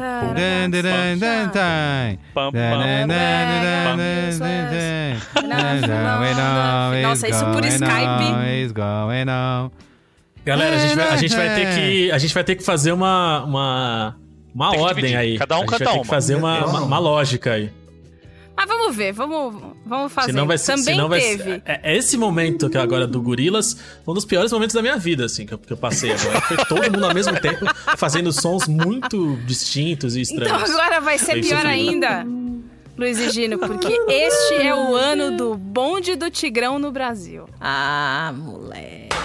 Bonde do Tigrão lançou o baile todo, cerol na mão e caçador de tchutchuquinha. Caralho! Três Fazem. hitaços. Por favor, me diz quem é. Sou eu, Tigrão Gatinha, caçador de tchutchu. Horrível. Música que tinha gritos de horror. A trilha do Halloween na música. O baile O todo! baile todo é clássico demais. Hu, hu, hu, só as cachorras. E aí é, é engraçado porque a pessoa de 6 anos de idade tá ouvindo, tipo, eles iam no podia tá Gugu. isso. E aí só as cachorras preparadas. E eu achava mó legal, porque é muito bom de dançar. A minha avó. Todo mundo achava ela, mó legal. Cara, ela Menos a ficava. Horrorizada. É, a minha avó. Ela ficava horrorizada. E ela ficava, tipo, troca desse horror de canal. Mas ela assistia todo domingo. E nessa época tinha uma coisa bonita, que dependendo da idade que você tinha, o adulto, ele olhava pro jovem, pra criança cantando aquilo, e pensava, ah, ele não tá entendendo, é melhor eu nem Ele não explicar. tá entendendo nada. É. Deixa, deixa rolar, deixa ser feliz. Então, a felicidade rolava, né? Eu Pula, eu sai do sabia chão. agora. Esse é o bonde Eu do acho, Tigrão. eu acho que o próximo tópico quem tem que falar é Luiz e Gino, que já deu uma palhinha pra gente. Vamos lá, o a. Furacão é 2000, mas o grande ano de explosão foi 2001. Cara, grande explosão, né? Mãe loira e pai moreno, que juntos, né, geraram o grande salvador do funk, que é o Jonathan, Jonathan Costa. Uma família que depois se embrenhou na política de uma forma maravilhosa. Se você quiser saber mais sobre a obra e o legado político da família, você pode procurar Mãe Loira Dando Esporro, Lei do Menor Aprendiz. Eu tenho certeza que você não vai se, não vai se decepcionar. Se não vai se arrepender, procure isso. Infelizmente não estão mais juntos, porque a mulher separou esse casal e a mãe loira, ela tem um recado pra ela. E no próprio, no próprio áudio que eu recomendei pra vocês. Mas, cara, tudo tava ali. Todas as bases pra, pra invasão do funk que tomou conta do Brasil, que, que saiu da cultura da Nossa, cultura de nicho popular, invadiram as nossas vidas. Higino. Dança da Mas, ô. Gino, teve a, a grande ajuda também do DJ Malboro no, no programa da Xuxa, né? Pra Que a. Xuxa to- todo final de semana levava a galera do Furacão 2000, porque o DJ Malboro era do, do movimento ali da galera. E ali foi a, a grande, o grande porta-voz, eu diria, pra, pra televisão aberta. O caralho foi esse programa da Xuxa, que não era o Xuxa Park, era o Planeta Xuxa. É isso. E foi, cara, foi nesse momento que, que, que as letras lindas como, como a Fede pra danar mais é gostoso que eu cantei no começo do programa invadiram a boca da criançada. E Não, tá mas tudo bem. tinha a- a- Ninguém morreu. o funk que, que traduzia a rotina infantil. De segunda a sexta, esporro na escola. Sábado, sábado e domingo, empino pipi, jogo bola. Eu sou o Jonathan da nova geração. Alguma coisa, alguma coisa, filé do popozão. Cara, genial. E segunda a sexta, esporro na escola, sábado, sábado e domingo. Eu canto até hoje, tipo, Sábado, dia. Vocês não vão cantar Tapinha Não Dói e Dança da Motinha? Ah, essa. Dan- dança Você da quer cantar? Motinha. Dança da Ué. Motinha versão original, porque depois a Sheila, a Sheila Mello regravou. Dança da Motinho, né? Que é a coisa mais carioca que tem é a pessoa que canta essa música. que é o sotaque mais afetado que tem. A espopozuda pergelinha. E Tapinha Não Dói? Merigo tá Cantando dinheiro, Merigo? dói, um tapinha não dói. Caralho, bicho. Olha isso. Um tapinha! Vai, glamurosa, cruze os braços no ombro. Cara, eu gostava desses funks que tinha, tipo, o que, que você Mas tem que fazer, cê- sabe? Você tava reclamando do sotaque? Um tapinha não dói, um tapinha não dói. É um Dói, miado, o né? dói, dói, é, Só um dói, tapinha! Vamos lá, e forró universitário? Porra, aí você Nossa, me. Aí você me estourou, Por favor. Por quê? Por quê? Eu faz- dançava nas festinhas no salão de festa do prédio. Dançava bailinho com os amigos. Pra- Ei, primeiro tá contato. É, fazia o forrozinho do virar Fala Mansa. graça. Fala Mansa é bom, hein? Fala Mansa é bom, muito bom. Fala Mansa é bom até hoje. Até hoje, Se exatamente. você ouve as músicas, você fala, puta, não, é, é da É, hora. Fala Mansa é, É bom. verdade. Fala Mansa é bom. É Recomendo verdade. aí pra E todo bi- jovem que não tenha vivido essa época que busque no Spotify e escute Fala Mansa. Vale a pena. Grande época. Eu, eu, segui, eu segui o exemplo da, da relatora. Também tive ali bons momentos de roçada de virilha, roçada de coxa, Ana. Em, num momento que a roçada de É, coxa não, não parecia viável, né? Parecia tão distante, né? E aí Não, foi não, isso. não. Eu era, eu distante, era a única e o bailinho, criança. E o bailinho tornava possível. É, eu era a única criança que tinha coragem de chamar as meninas pra dançar no bailinho na hora que o forró começava a dançar. Ó, E eu aproveitava isso aí e fazia meu nome, bicho. Mas nunca dava em nada depois. Na areia? Não, não, era só bailinho, mano. É, Fazia seu nome na areia ou não? Boas memórias. Não. Escrever seu nome na seu areia. nome eu escrevi. E o bi- que- bicho de pé eu não lembro, o que que era? Vigipé era tipo Fala Mansa lá do B. Ah, entendi. Cara, uma coisa que eu ia falar do bonde do Tigrão ainda, que eu lembrei agora, é que a entrada do Serol na mão, pra mim, me hipnotiza até hoje, porque é um pam, param, pam, pam, param. Toda vez que É toca, eu fico meio... Bom, Eu fiz meio de- bom, bom, bom, É, e aí tinha sempre um uau, que é um, um- um, sei lá, uma chita, não sei o que que é, um... É, é um barulho de tigre. Quer dançar? Quer dançar? E é tipo, caralho, eu quero dançar. Eu quero dançar pra caralho. Tigrão, você me ensina. O Tigrão me ensina, porra, bom pra caralho, então vamos dançar. Mas, ô, deixa eu falar aqui de um bagulho que foi marcante. Além da saída do Rodolfo dos Raimundos, que foi um bagulho também que a gente foi pego de surpresa e a gente Choque. não podia gostar de Raimundos nessa época. Foi chocante, é isso. O Rodolfo virou crente. Aí você fala assim: quem virou crente? O Rodolfo? Virou crente? Parecia Era mais fácil o piada. próprio demônio ter virado crente. Não, não, Lúcifer, o anjo Exato, caiu o virou crente. Ah, Rodolfo. tudo É bem. isso. Mas o Rodolfo não fazia sentido. E hoje ele é Pra quem não viveu bolsominion, essa né? época, pra quem não viu essa época, era o cara mais loucão de todas as bandas de rock que tinha na época. Ele era o mais doido. Isso, Era o o mais- Raimundos Não, e, era, o- com as suas e, era, e músicas, era a maior banda do Brasil. O Raimundo estava no auge do auge do pico do, do- do- da, da, Do urubu. da- da popularidade. E o cara falou: Ó, eu virei crente e saí fora. Vocês sabem a história dele ter virado crente, né? Vocês já viram a entrevista Não. dele falando disso? Já vi o. Não, eu vi o testemunho bizarro. dele. Eu não vi a entrevista. É, ele fala que ele tava doente, que ele tava com câncer. Só que, tipo, ele não tem nenhum diagnóstico, nem papel que diz que ele tava com câncer de nenhum médico. e aí ele, sei lá, foi curado por uma mulher que trabalhava na casa dele e tava fazendo novena pra curar ele. E aí ele foi curado. Mas, tipo, ele não, Não, ele não, tem, um, ele não tem um Eu nunca documento vi ele médico. contar essa história. Eu só vi ele Essa contar que ele, tava, que ele tava doidão, que ele tava já brigando com a mulher, que ia separar, o caralho. E aí a mulher dele começou a receber uma mulher que ia lá rezar na casa dele.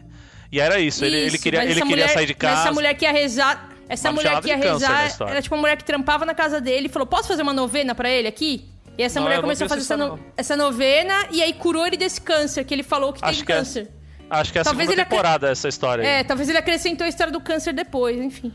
Pode ser, pode ser. Mas, e hoje é bolsominion, né? Bolsominiãozíssimo. Bolsominion. Teve. e é- Mas agora eu quero falar aqui do bagulho que marcou 2001 pra mim, que é. Pra mim parece que faz 10 anos, e já faz 20. Que é o lançamento do primeiro disco dos Strokes. Pra mim, o Strokes é uma banda nova. Até hoje. Não. Quando fala, ah, eu gosto, eu gosto dos bagulho mais novo, eu gosto de Strokes.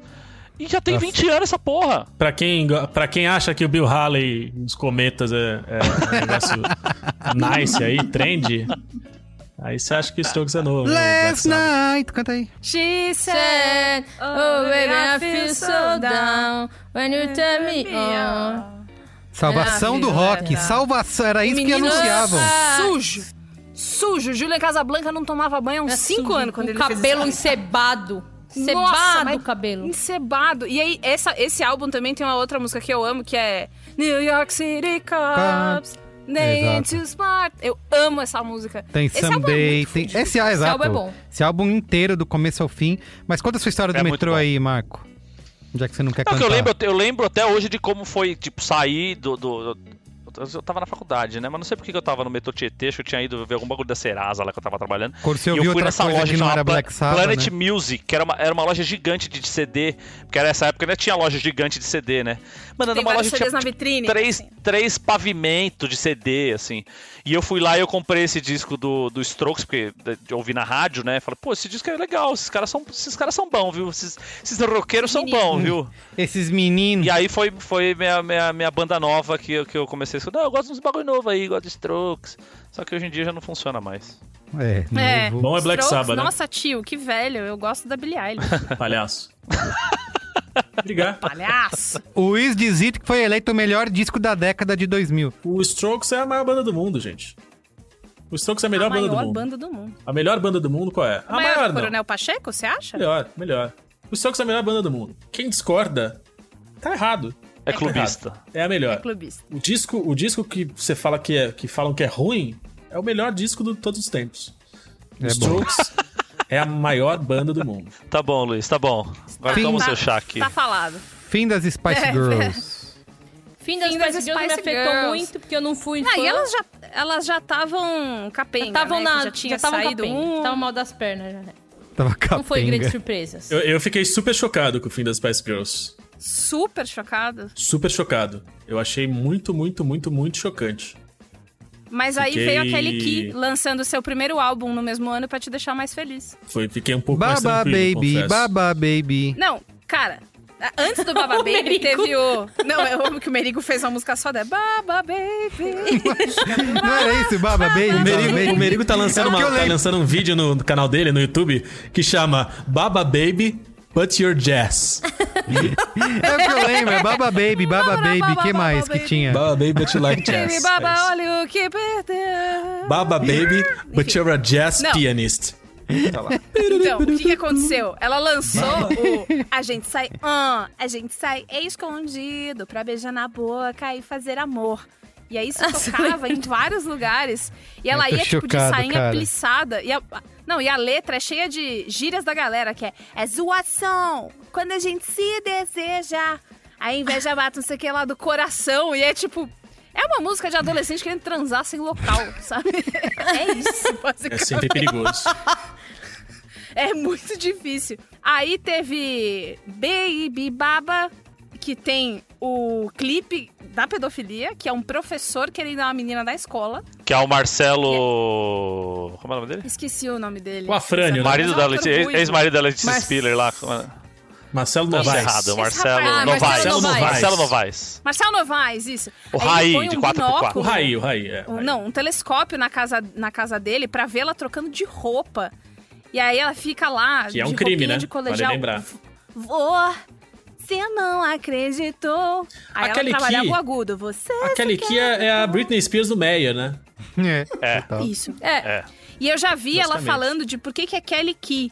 Porque o produtor dela falava, cara, você é a chave de tudo, então você tem que ser aqui, a Kelly Key. Meu Deus do céu. Show. E, e o, interessante é que a, a Kelly Key, essa, to- muitas das, das composições aí são dedicadas ao latino, né?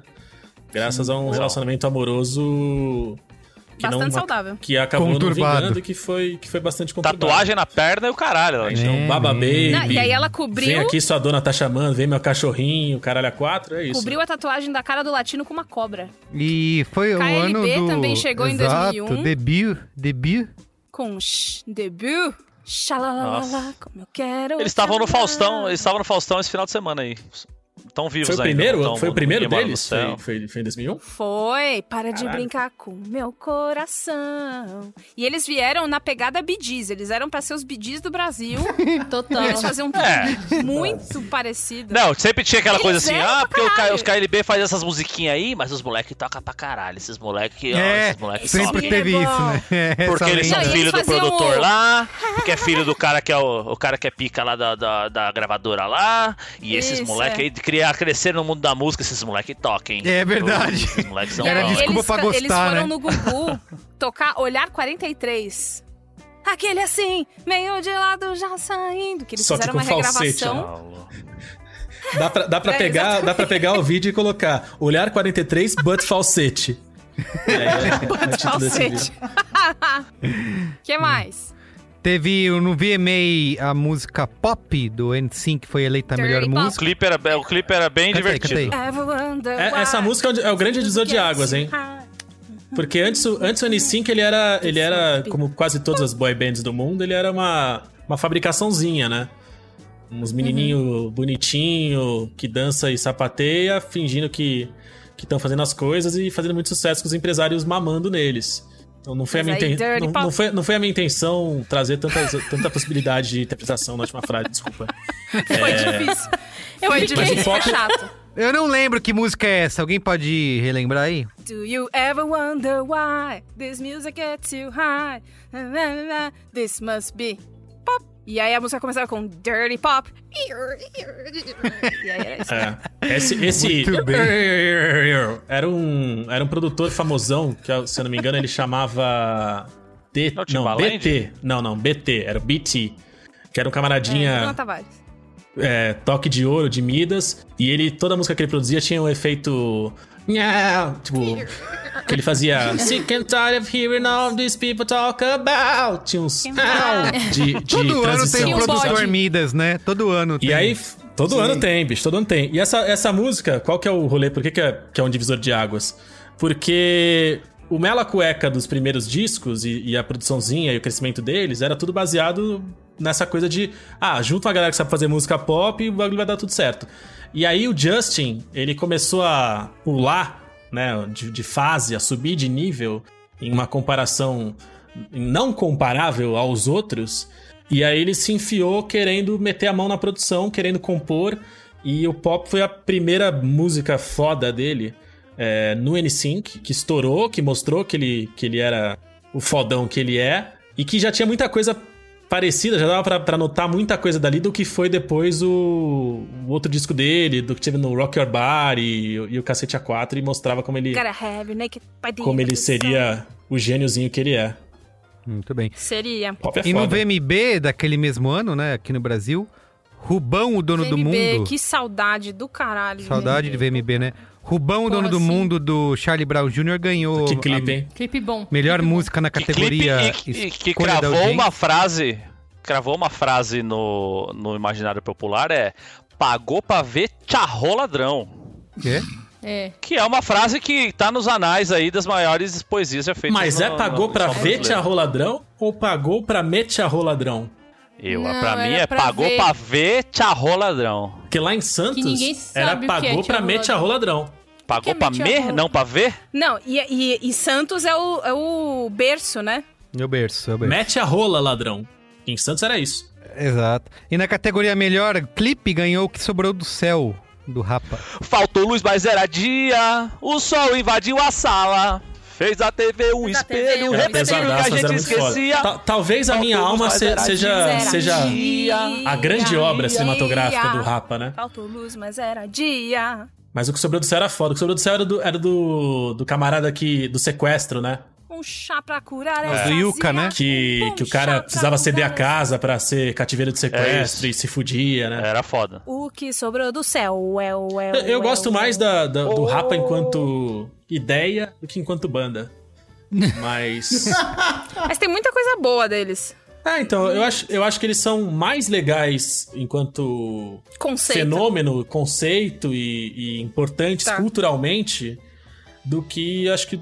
Ah, a música deles é muito legal. E eu quero ouvir o resto da Eu minha vida. gostava o tempo muito do inteiro. Rapa nessa. né, Mas é legal pra caralho, né? Cara, eu vou dizer É que uns anos atrás, poucos anos atrás, dois, três anos atrás, o tempo agora, 84 anos atrás, eu fui no show do Rapa aqui no, no Espaço das Américas e foi famoso, não empolgou, assim, ah, é, assim a, a plateia ah, surtada, mas assim, eu, Mas a crítica. bom. Mas é um bagulho, eu acho. Mas, ô, Cris, eu acho que é meio que um produto de uma época isso aí, não é? É Essa coisa É, do, do- É igual você não vai no show do Raimundos hoje em dia, é o bagulho mais deprimente do mundo, tá ligado? Não, eu acho que teve. Eu acho que tinha muito assim. Eles, eles não tocaram músicas mega conhecidas, de, de repente uma coisa meio Los Hermanos assim. Ai, não vou tocar e tal. Sei lá, não, não, não, não, me empolgou. Empolgou todas as outras 5 mil pessoas que estavam lá dentro. Mas eu e a Ana, a gente disse assim: é, tá bom. E, e, por outro lado, eu fui no show do Jorge Benjor, mais ou menos na mesma época, e, cara, assim. Tudo bem, entreguei a idade, tiozão, Não, provavelmente, ok, boomer. Não, muitas- Mas assim, cara, foi. Não, isso é. tá- Não, mas não é o rabo. que Mas você tá, é a com- mas- mas você tá comparando né? Deus com, com, com. Ah, não dá, né? Não, é outra Pelo coisa. amor de Deus. Cabo Agora- a rabo, show animal. Pra quem gostou do comentário do Chris que foi.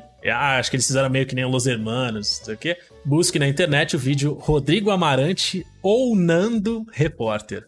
Repito, Rodrigo Amarante ou Nando Repórter. É que aí você vai demais entender um pouco melhor esse negócio que Los Hermanos, quando tem Los Hermanos, tem Ana Júlia, né? Tem uma polêmica aí.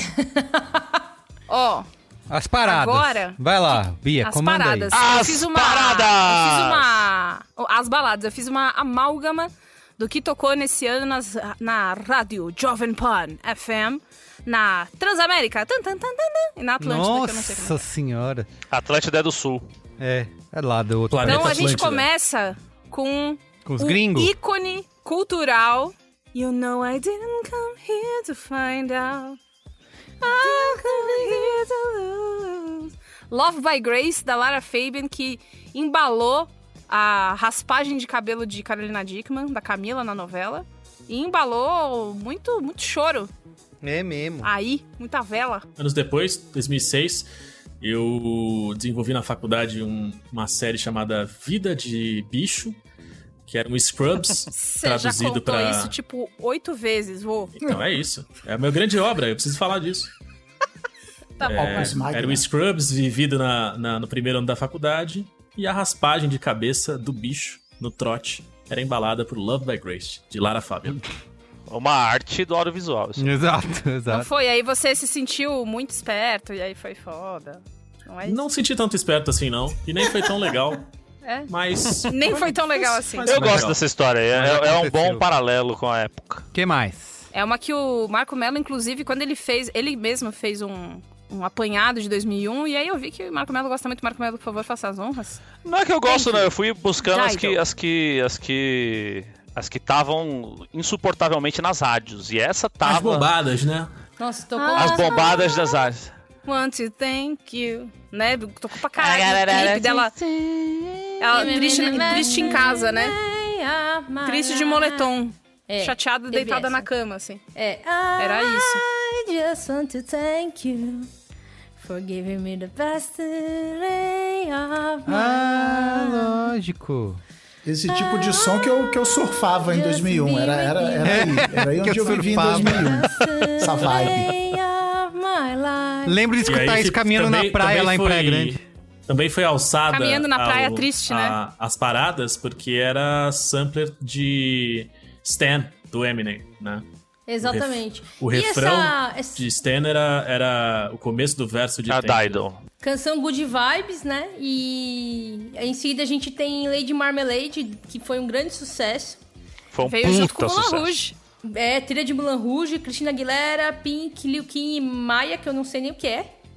Mia? Que é outra Maia? mina, Mia. É Maia. Maia, Não, é, é é outra Maia, mina. Maia, Ele, e fala, Sensual. E todo mundo ficava assim. Todo mundo ficava assim, ó. Ou, você sabe o que quer dizer voulez-vous coucher avec moi? As crianças É, é, ficavam. Elas ficavam falando porque é uma E tem a coisa Missy Elliott também. né? Faltou a Missy Elliott aí Ah, é? nessa. É coisa de transar? É É sexo? uma coisa de transar. é Você quer fazer trança comigo? É Você quer dormir comigo essa Você quer noite. fazer Quer ir pra cama comigo? Você quer transar sexos comigo noite? Você quer transar sexo Você comigo? quer transar sexo? Caralho, Kaká, transar. É, era foda. Mas, cara, eu amava eu- o, o clipe, as maquiagens, eu ficava. Porque começava a Cristina Aguilera, ela não podia começar a música sem berrar, né? Ah! É verdade. Era um berro. Berrando. Parece o Era meu show. gato que fica atrás de mim o dia inteiro. Ah! Inesquecível. Aí? Agora, Eu quero cantoria. Cadê o Lady Marmel? Ninguém vai cantar essa, essa, esse Cadê grande sucesso? aí? Voulez-vous coucher avec moi? Ce soir. Ce soir. Ah, Voulez-vous coucher? Eu gostava, eu gostava muito de Lady Marmalade. Eu gostava muito quando virava rinha de grito. Que aí, era no final da música, rolava, rolava aquela rinha. Que aí falava, Então, Christina. Pink. Little Kim. Era isso, era O Thiago Teodoro, que era da Capricho, que faz o Wanda, Estamos Bem e o- e aí Gay, ele tem uma coisa que eu acho que é muito boa pra isso, chama é, cesto de gato. Você pega três gatos, você prende num cesto, então eles vão ficar... Rinha de grito, pra mim, é essa história do cesta de gato, velho. E essa música é uma maravilhosa cesta de gato. E Que mais? Vocês falaram que é regravação, né? Uma música original de 1974, né? É verdade. Tem uma música de traição. Maravilhosa, É, um caminho maravilhosa. grande clássico. De traição É. está sendo eufemística, né? É, não é de traição, Não, é de um grande filho da Música puta, de né? comedor de casados, né? Meu cara, amigo, né? É. It Wasn't Me, Shaggy, featuring Rick Rock. Cara, Não, essa música é demais, velho. Que música é essa, She caught me on the counter, It was on me. saw me banging on the sofa. Was Was on me. Even had her in the shower. It was on me. Even caught me on the camera. Was me. Shoulder. Was a me. Girl next door. Agora lembrei, agora lembrei. É bom demais, é bom demais. O Shaq era bom demais. Era bom mesmo. Eu gosto muito que o Carlos ouvi realmente ele, ele entra no programa e ele não sabe qual é nenhuma música, né? E a gente, a gente faz. Ele, ah, porra, essa aí. E aí o sorriso que vocês não estão vendo aí, que sai dele quando ele lembra de tudo que ele viveu com Ele aquela fica música. feliz. É um negócio assim, dá uma satisfação, Foi. cara. Ele, ele paga o ano inteiro pra gente de, de, de alegria. Vocês cantando Dido aí, eu lembrei, eu caminhando na Praia Grande e tal. Aproveitando que a gente tá no Shag, eu queria só aproveitar pra puxar. Tá lá no final, mas. É, Angel, do Shag, também tá aqui. Girl, you're my angel. You're my darling angel. Cause you're my face, you are to me. Baby. Show. Gente, mu- muita música boa esse ano. Muita música boa esse ano, tô chocada. Tem Malandragem com Cassia Eller, um Do grande né? ao vivo. clássico de Do karaokê, acústico. Malandragem ao vivo. Vamos continuar aqui, ó. Pequenos trechos das próximas músicas. One more time. da, da, da, da, da, You gotta celebrate. You gotta... Celebrate. One more time. E esse clipe, One o clipe era Time. foda mesmo, que era um, um desenho meio anime. Era, era tipo um anime. E aí tem o Quem de nós dois? Nossa, desenho. Da Ana Carolina. E se eu Triste disser demais, que tá já nem sinto nada. Ah, tem que ir direto no, no refrão. Que não é e cada que é vez que eu fujo, Isso. eu me aproximo mais. Yeah. muito triste, E tá te louco. perder de vista assim é o quê? É ruim demais. Quer saber só ao vivo? Se é. Não é que eu queira reviver nenhum passado. Vocês nem reviraram o sentimento. Que lindo. Revirado. Mas toda. Cara, e minha mãe, ela é muito apaixonada pela Ana Carolina. Vai, Luiz Gino, faz a próxima aí. Charlie Brown Jr. Pô, Charlie Brown Jr. com a negra ali foi, foi foda. Foi bom demais. Canta pro Merigo saber, senão ele não sabe. Eu vejo na TV o que eles falam sobre o jovem, não é sério. Ah, O é verdade. Nunca é levado a sério. Eu vejo na Ah, TV o puta, que eles falam sobre o jovem, não é clássica. sério. Não Parabéns. é sério. Não é sério. Merigo, Ok. o que eu consigo ver é só um terço do problema. É o sistema que tem que mudar. É. Não se pode não parar se pode de lutar. parar de lutar. E... Senão não muda! a juventude tem que estar assim, tem que ser... E aonde quer que eu vá? Aonde quer que Paralamas eu do vá? sucesso. Na, na, Vai. na, na. Levo você Isso. no olhar. Aonde quer que eu vá. Aonde quer. É assim, a música fica só, só, só tem isso na letra. Essa é a pior, do Maneiro. Você sabe a que é pior música, reggae do a pior Maneiro... música do Raimundos. Sério? Reggae do Maneiro eu não lembrava. De verdade, eu tive que. E é engraçado A pior que música eu do Raimundos. das músicas e. Ninguém vai cantar Não porque é vou- a pior música do Raimundos. Não, Raimundos, é, é muito ruim. I'm Slave for You, da Britney. Como é que é mesmo essa? Yeah. I'm a Yeah. slave Yeah. for you. I'm a slave for you. I can't deny it. I'm not trying to hide. Like that. Sempre Tá bom, já, já ficou, já ficou 18 Para- mais Não, esse programa. essa mas aí essa música chocou porque era 18 mais. Era a Britney de topzinho e calça apertada e as pessoas, meu Deus, que absurdo esta criança se esfregando. Mas aí assistiam todos. Vai, CPM 22 lá na, em Santos, Luiz e Gino. Let's go! Let's go! É, e era só isso. Bem, muitas vezes procurei tentar te acreditar Que coisas que nem sei porquê Daquela vez perguntei, você não sabe responder O que eu tinha feito pra você O Badawi sempre cantava E muito assim perto era o do som do microfone né? Badawi, porque ele Era assim, era sempre muito microfone. estourado O Badawi sempre um estourou o microfone. negócio, era, o- era muito difícil, sim Quem que é esse próximo Isso aí? Didi D'Agostino? Ah, Quem sei? vai. still believe in your eyes Caraca, sério? Pode crer. Música que emociona branco. É música de emocionar branco. É, é é uma versão alternativa de Cassinão, entendeu? É, é, é, Caramba. mesmo- é o mesmo grupo estratégico do É Cassinão. dois. E a 2001. próxima, hein? Caralho. Beautiful Day, YouTube. It's a beautiful day. Tchan, tchan, tchan, tchan, tchan, tchan. É chato pra caralho. Mas essa também Essa é a música pro- que é- emociona branco. Beautiful Day. Também, mas essa próxima é muito boa. Miss... I'm sorry, Miss I'm Jackson. sorry, Miss Jackson. I am for real. Never meant to Never make your daughter cry. I apologize a million times. E o trilha clipe era muito foda, né? Que tinha os bichos, os bichos dançando, mexendo a cabeça. É, Eu aí sei- eu sei essa porque eu gosto muito de rap. final. Eu sou um amante da Música rap. A gente adora música É, é rap. rap music. Mas aí pulou pra Crawling in my skin. Nossa. Canta aí, Merigo. These This walls, they will Ó. Não, deixa o Merigo cantar essa. O Merigo tinha a camisa do Linkin. Park, ele vai cantar. Canta aí, Merigo. Pô, Merigo, Linkin Park. Não. Ó, Vocês cantando agora eu lembrei. a verdadeira Nightmare Queen aqui, Nossa pessoal. Senhora. É, né? E a Exato. próxima? E a próxima, e a que a próxima? próxima é Independência ao vivo? É do acústico MTV. Procuramos independência, acreditamos na distância entre nós. Procuramos independência, acreditamos na distância entre Entre nós. Não, pera, a versão acústica E aí- eu tenho. Da, da, da, da, da, da, da, yeah. É, é a versão do, do Merigo. Escabarabado, bunda, independência. Distância entre nós. É- Essa próxima aí fez muito sucesso também, hein? Quem vai cantar? Que não sou eu. I'm like a bird, I wanna fly away. Agora que eu vi. I know I'm sorry. I know, eu não sei. E a Nelly Furtado que primeiro cantou Like a Bird, depois cantou uma música que era. Como que era aquela música dela? Promiscuous Girl. Tipo, de- primeiro era muito fofa, depois virou a Promiscuous Girl, mano. Ela e o Timbaland. É, rebranding, Sempre né? que tinha aí matéria. depois- Sempre que tinha matéria sobre a Nelly Furtado no Brasil, era assim, Nelly Furtado, que também fala português, por ter Sim. família em Portugal, e aí começava sempre ela falando alguma coisa. Eu falo português, eu sei falar português, Ela e a eu entendo Shakira. português. Ela e a Shakira. Ninguém deixa as É. duas em paz porque fala português. É, Ô, Shakira, verdade. fala português aí. Aí ela fala. É só isso. E aí tem Por Enquanto, que é uma música triste para caralho.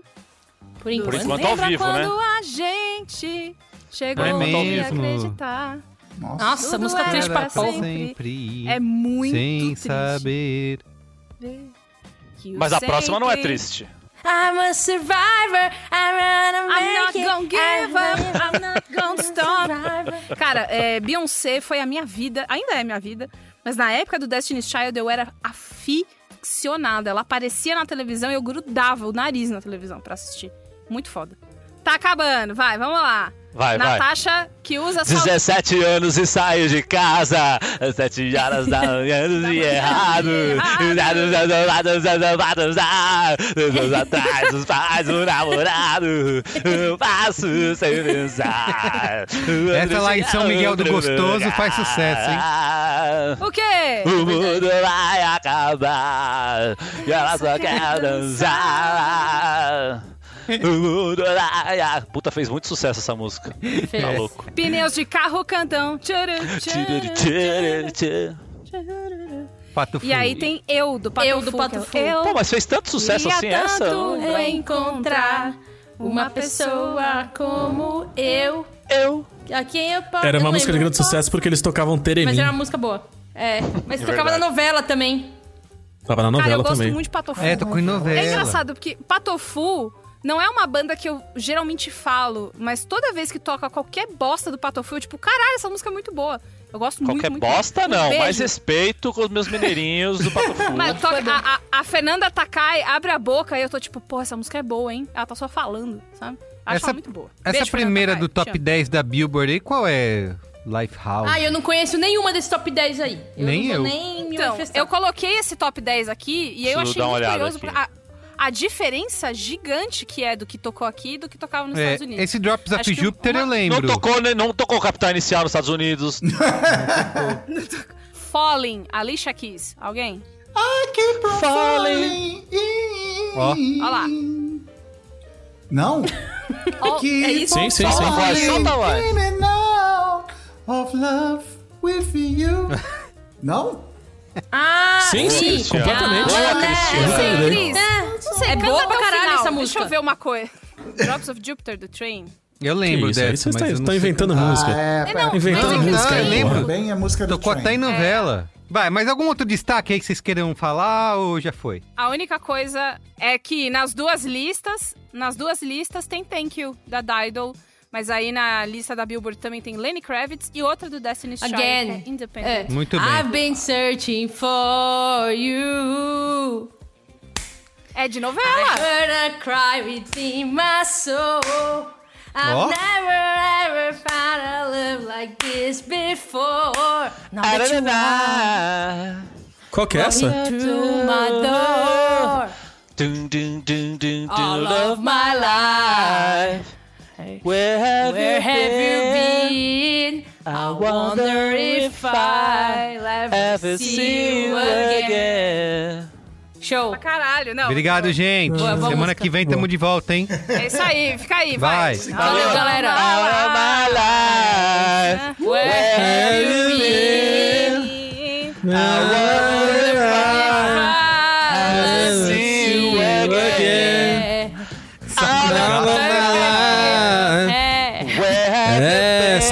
e sabe quem toca nessa gravação? Luiz Inácio Lula da Silva, ele mesmo, Lula. Olha, Lula! Ano que vem, valeu, galera. Um ano de Dreamcast aí pra vocês. Tchau.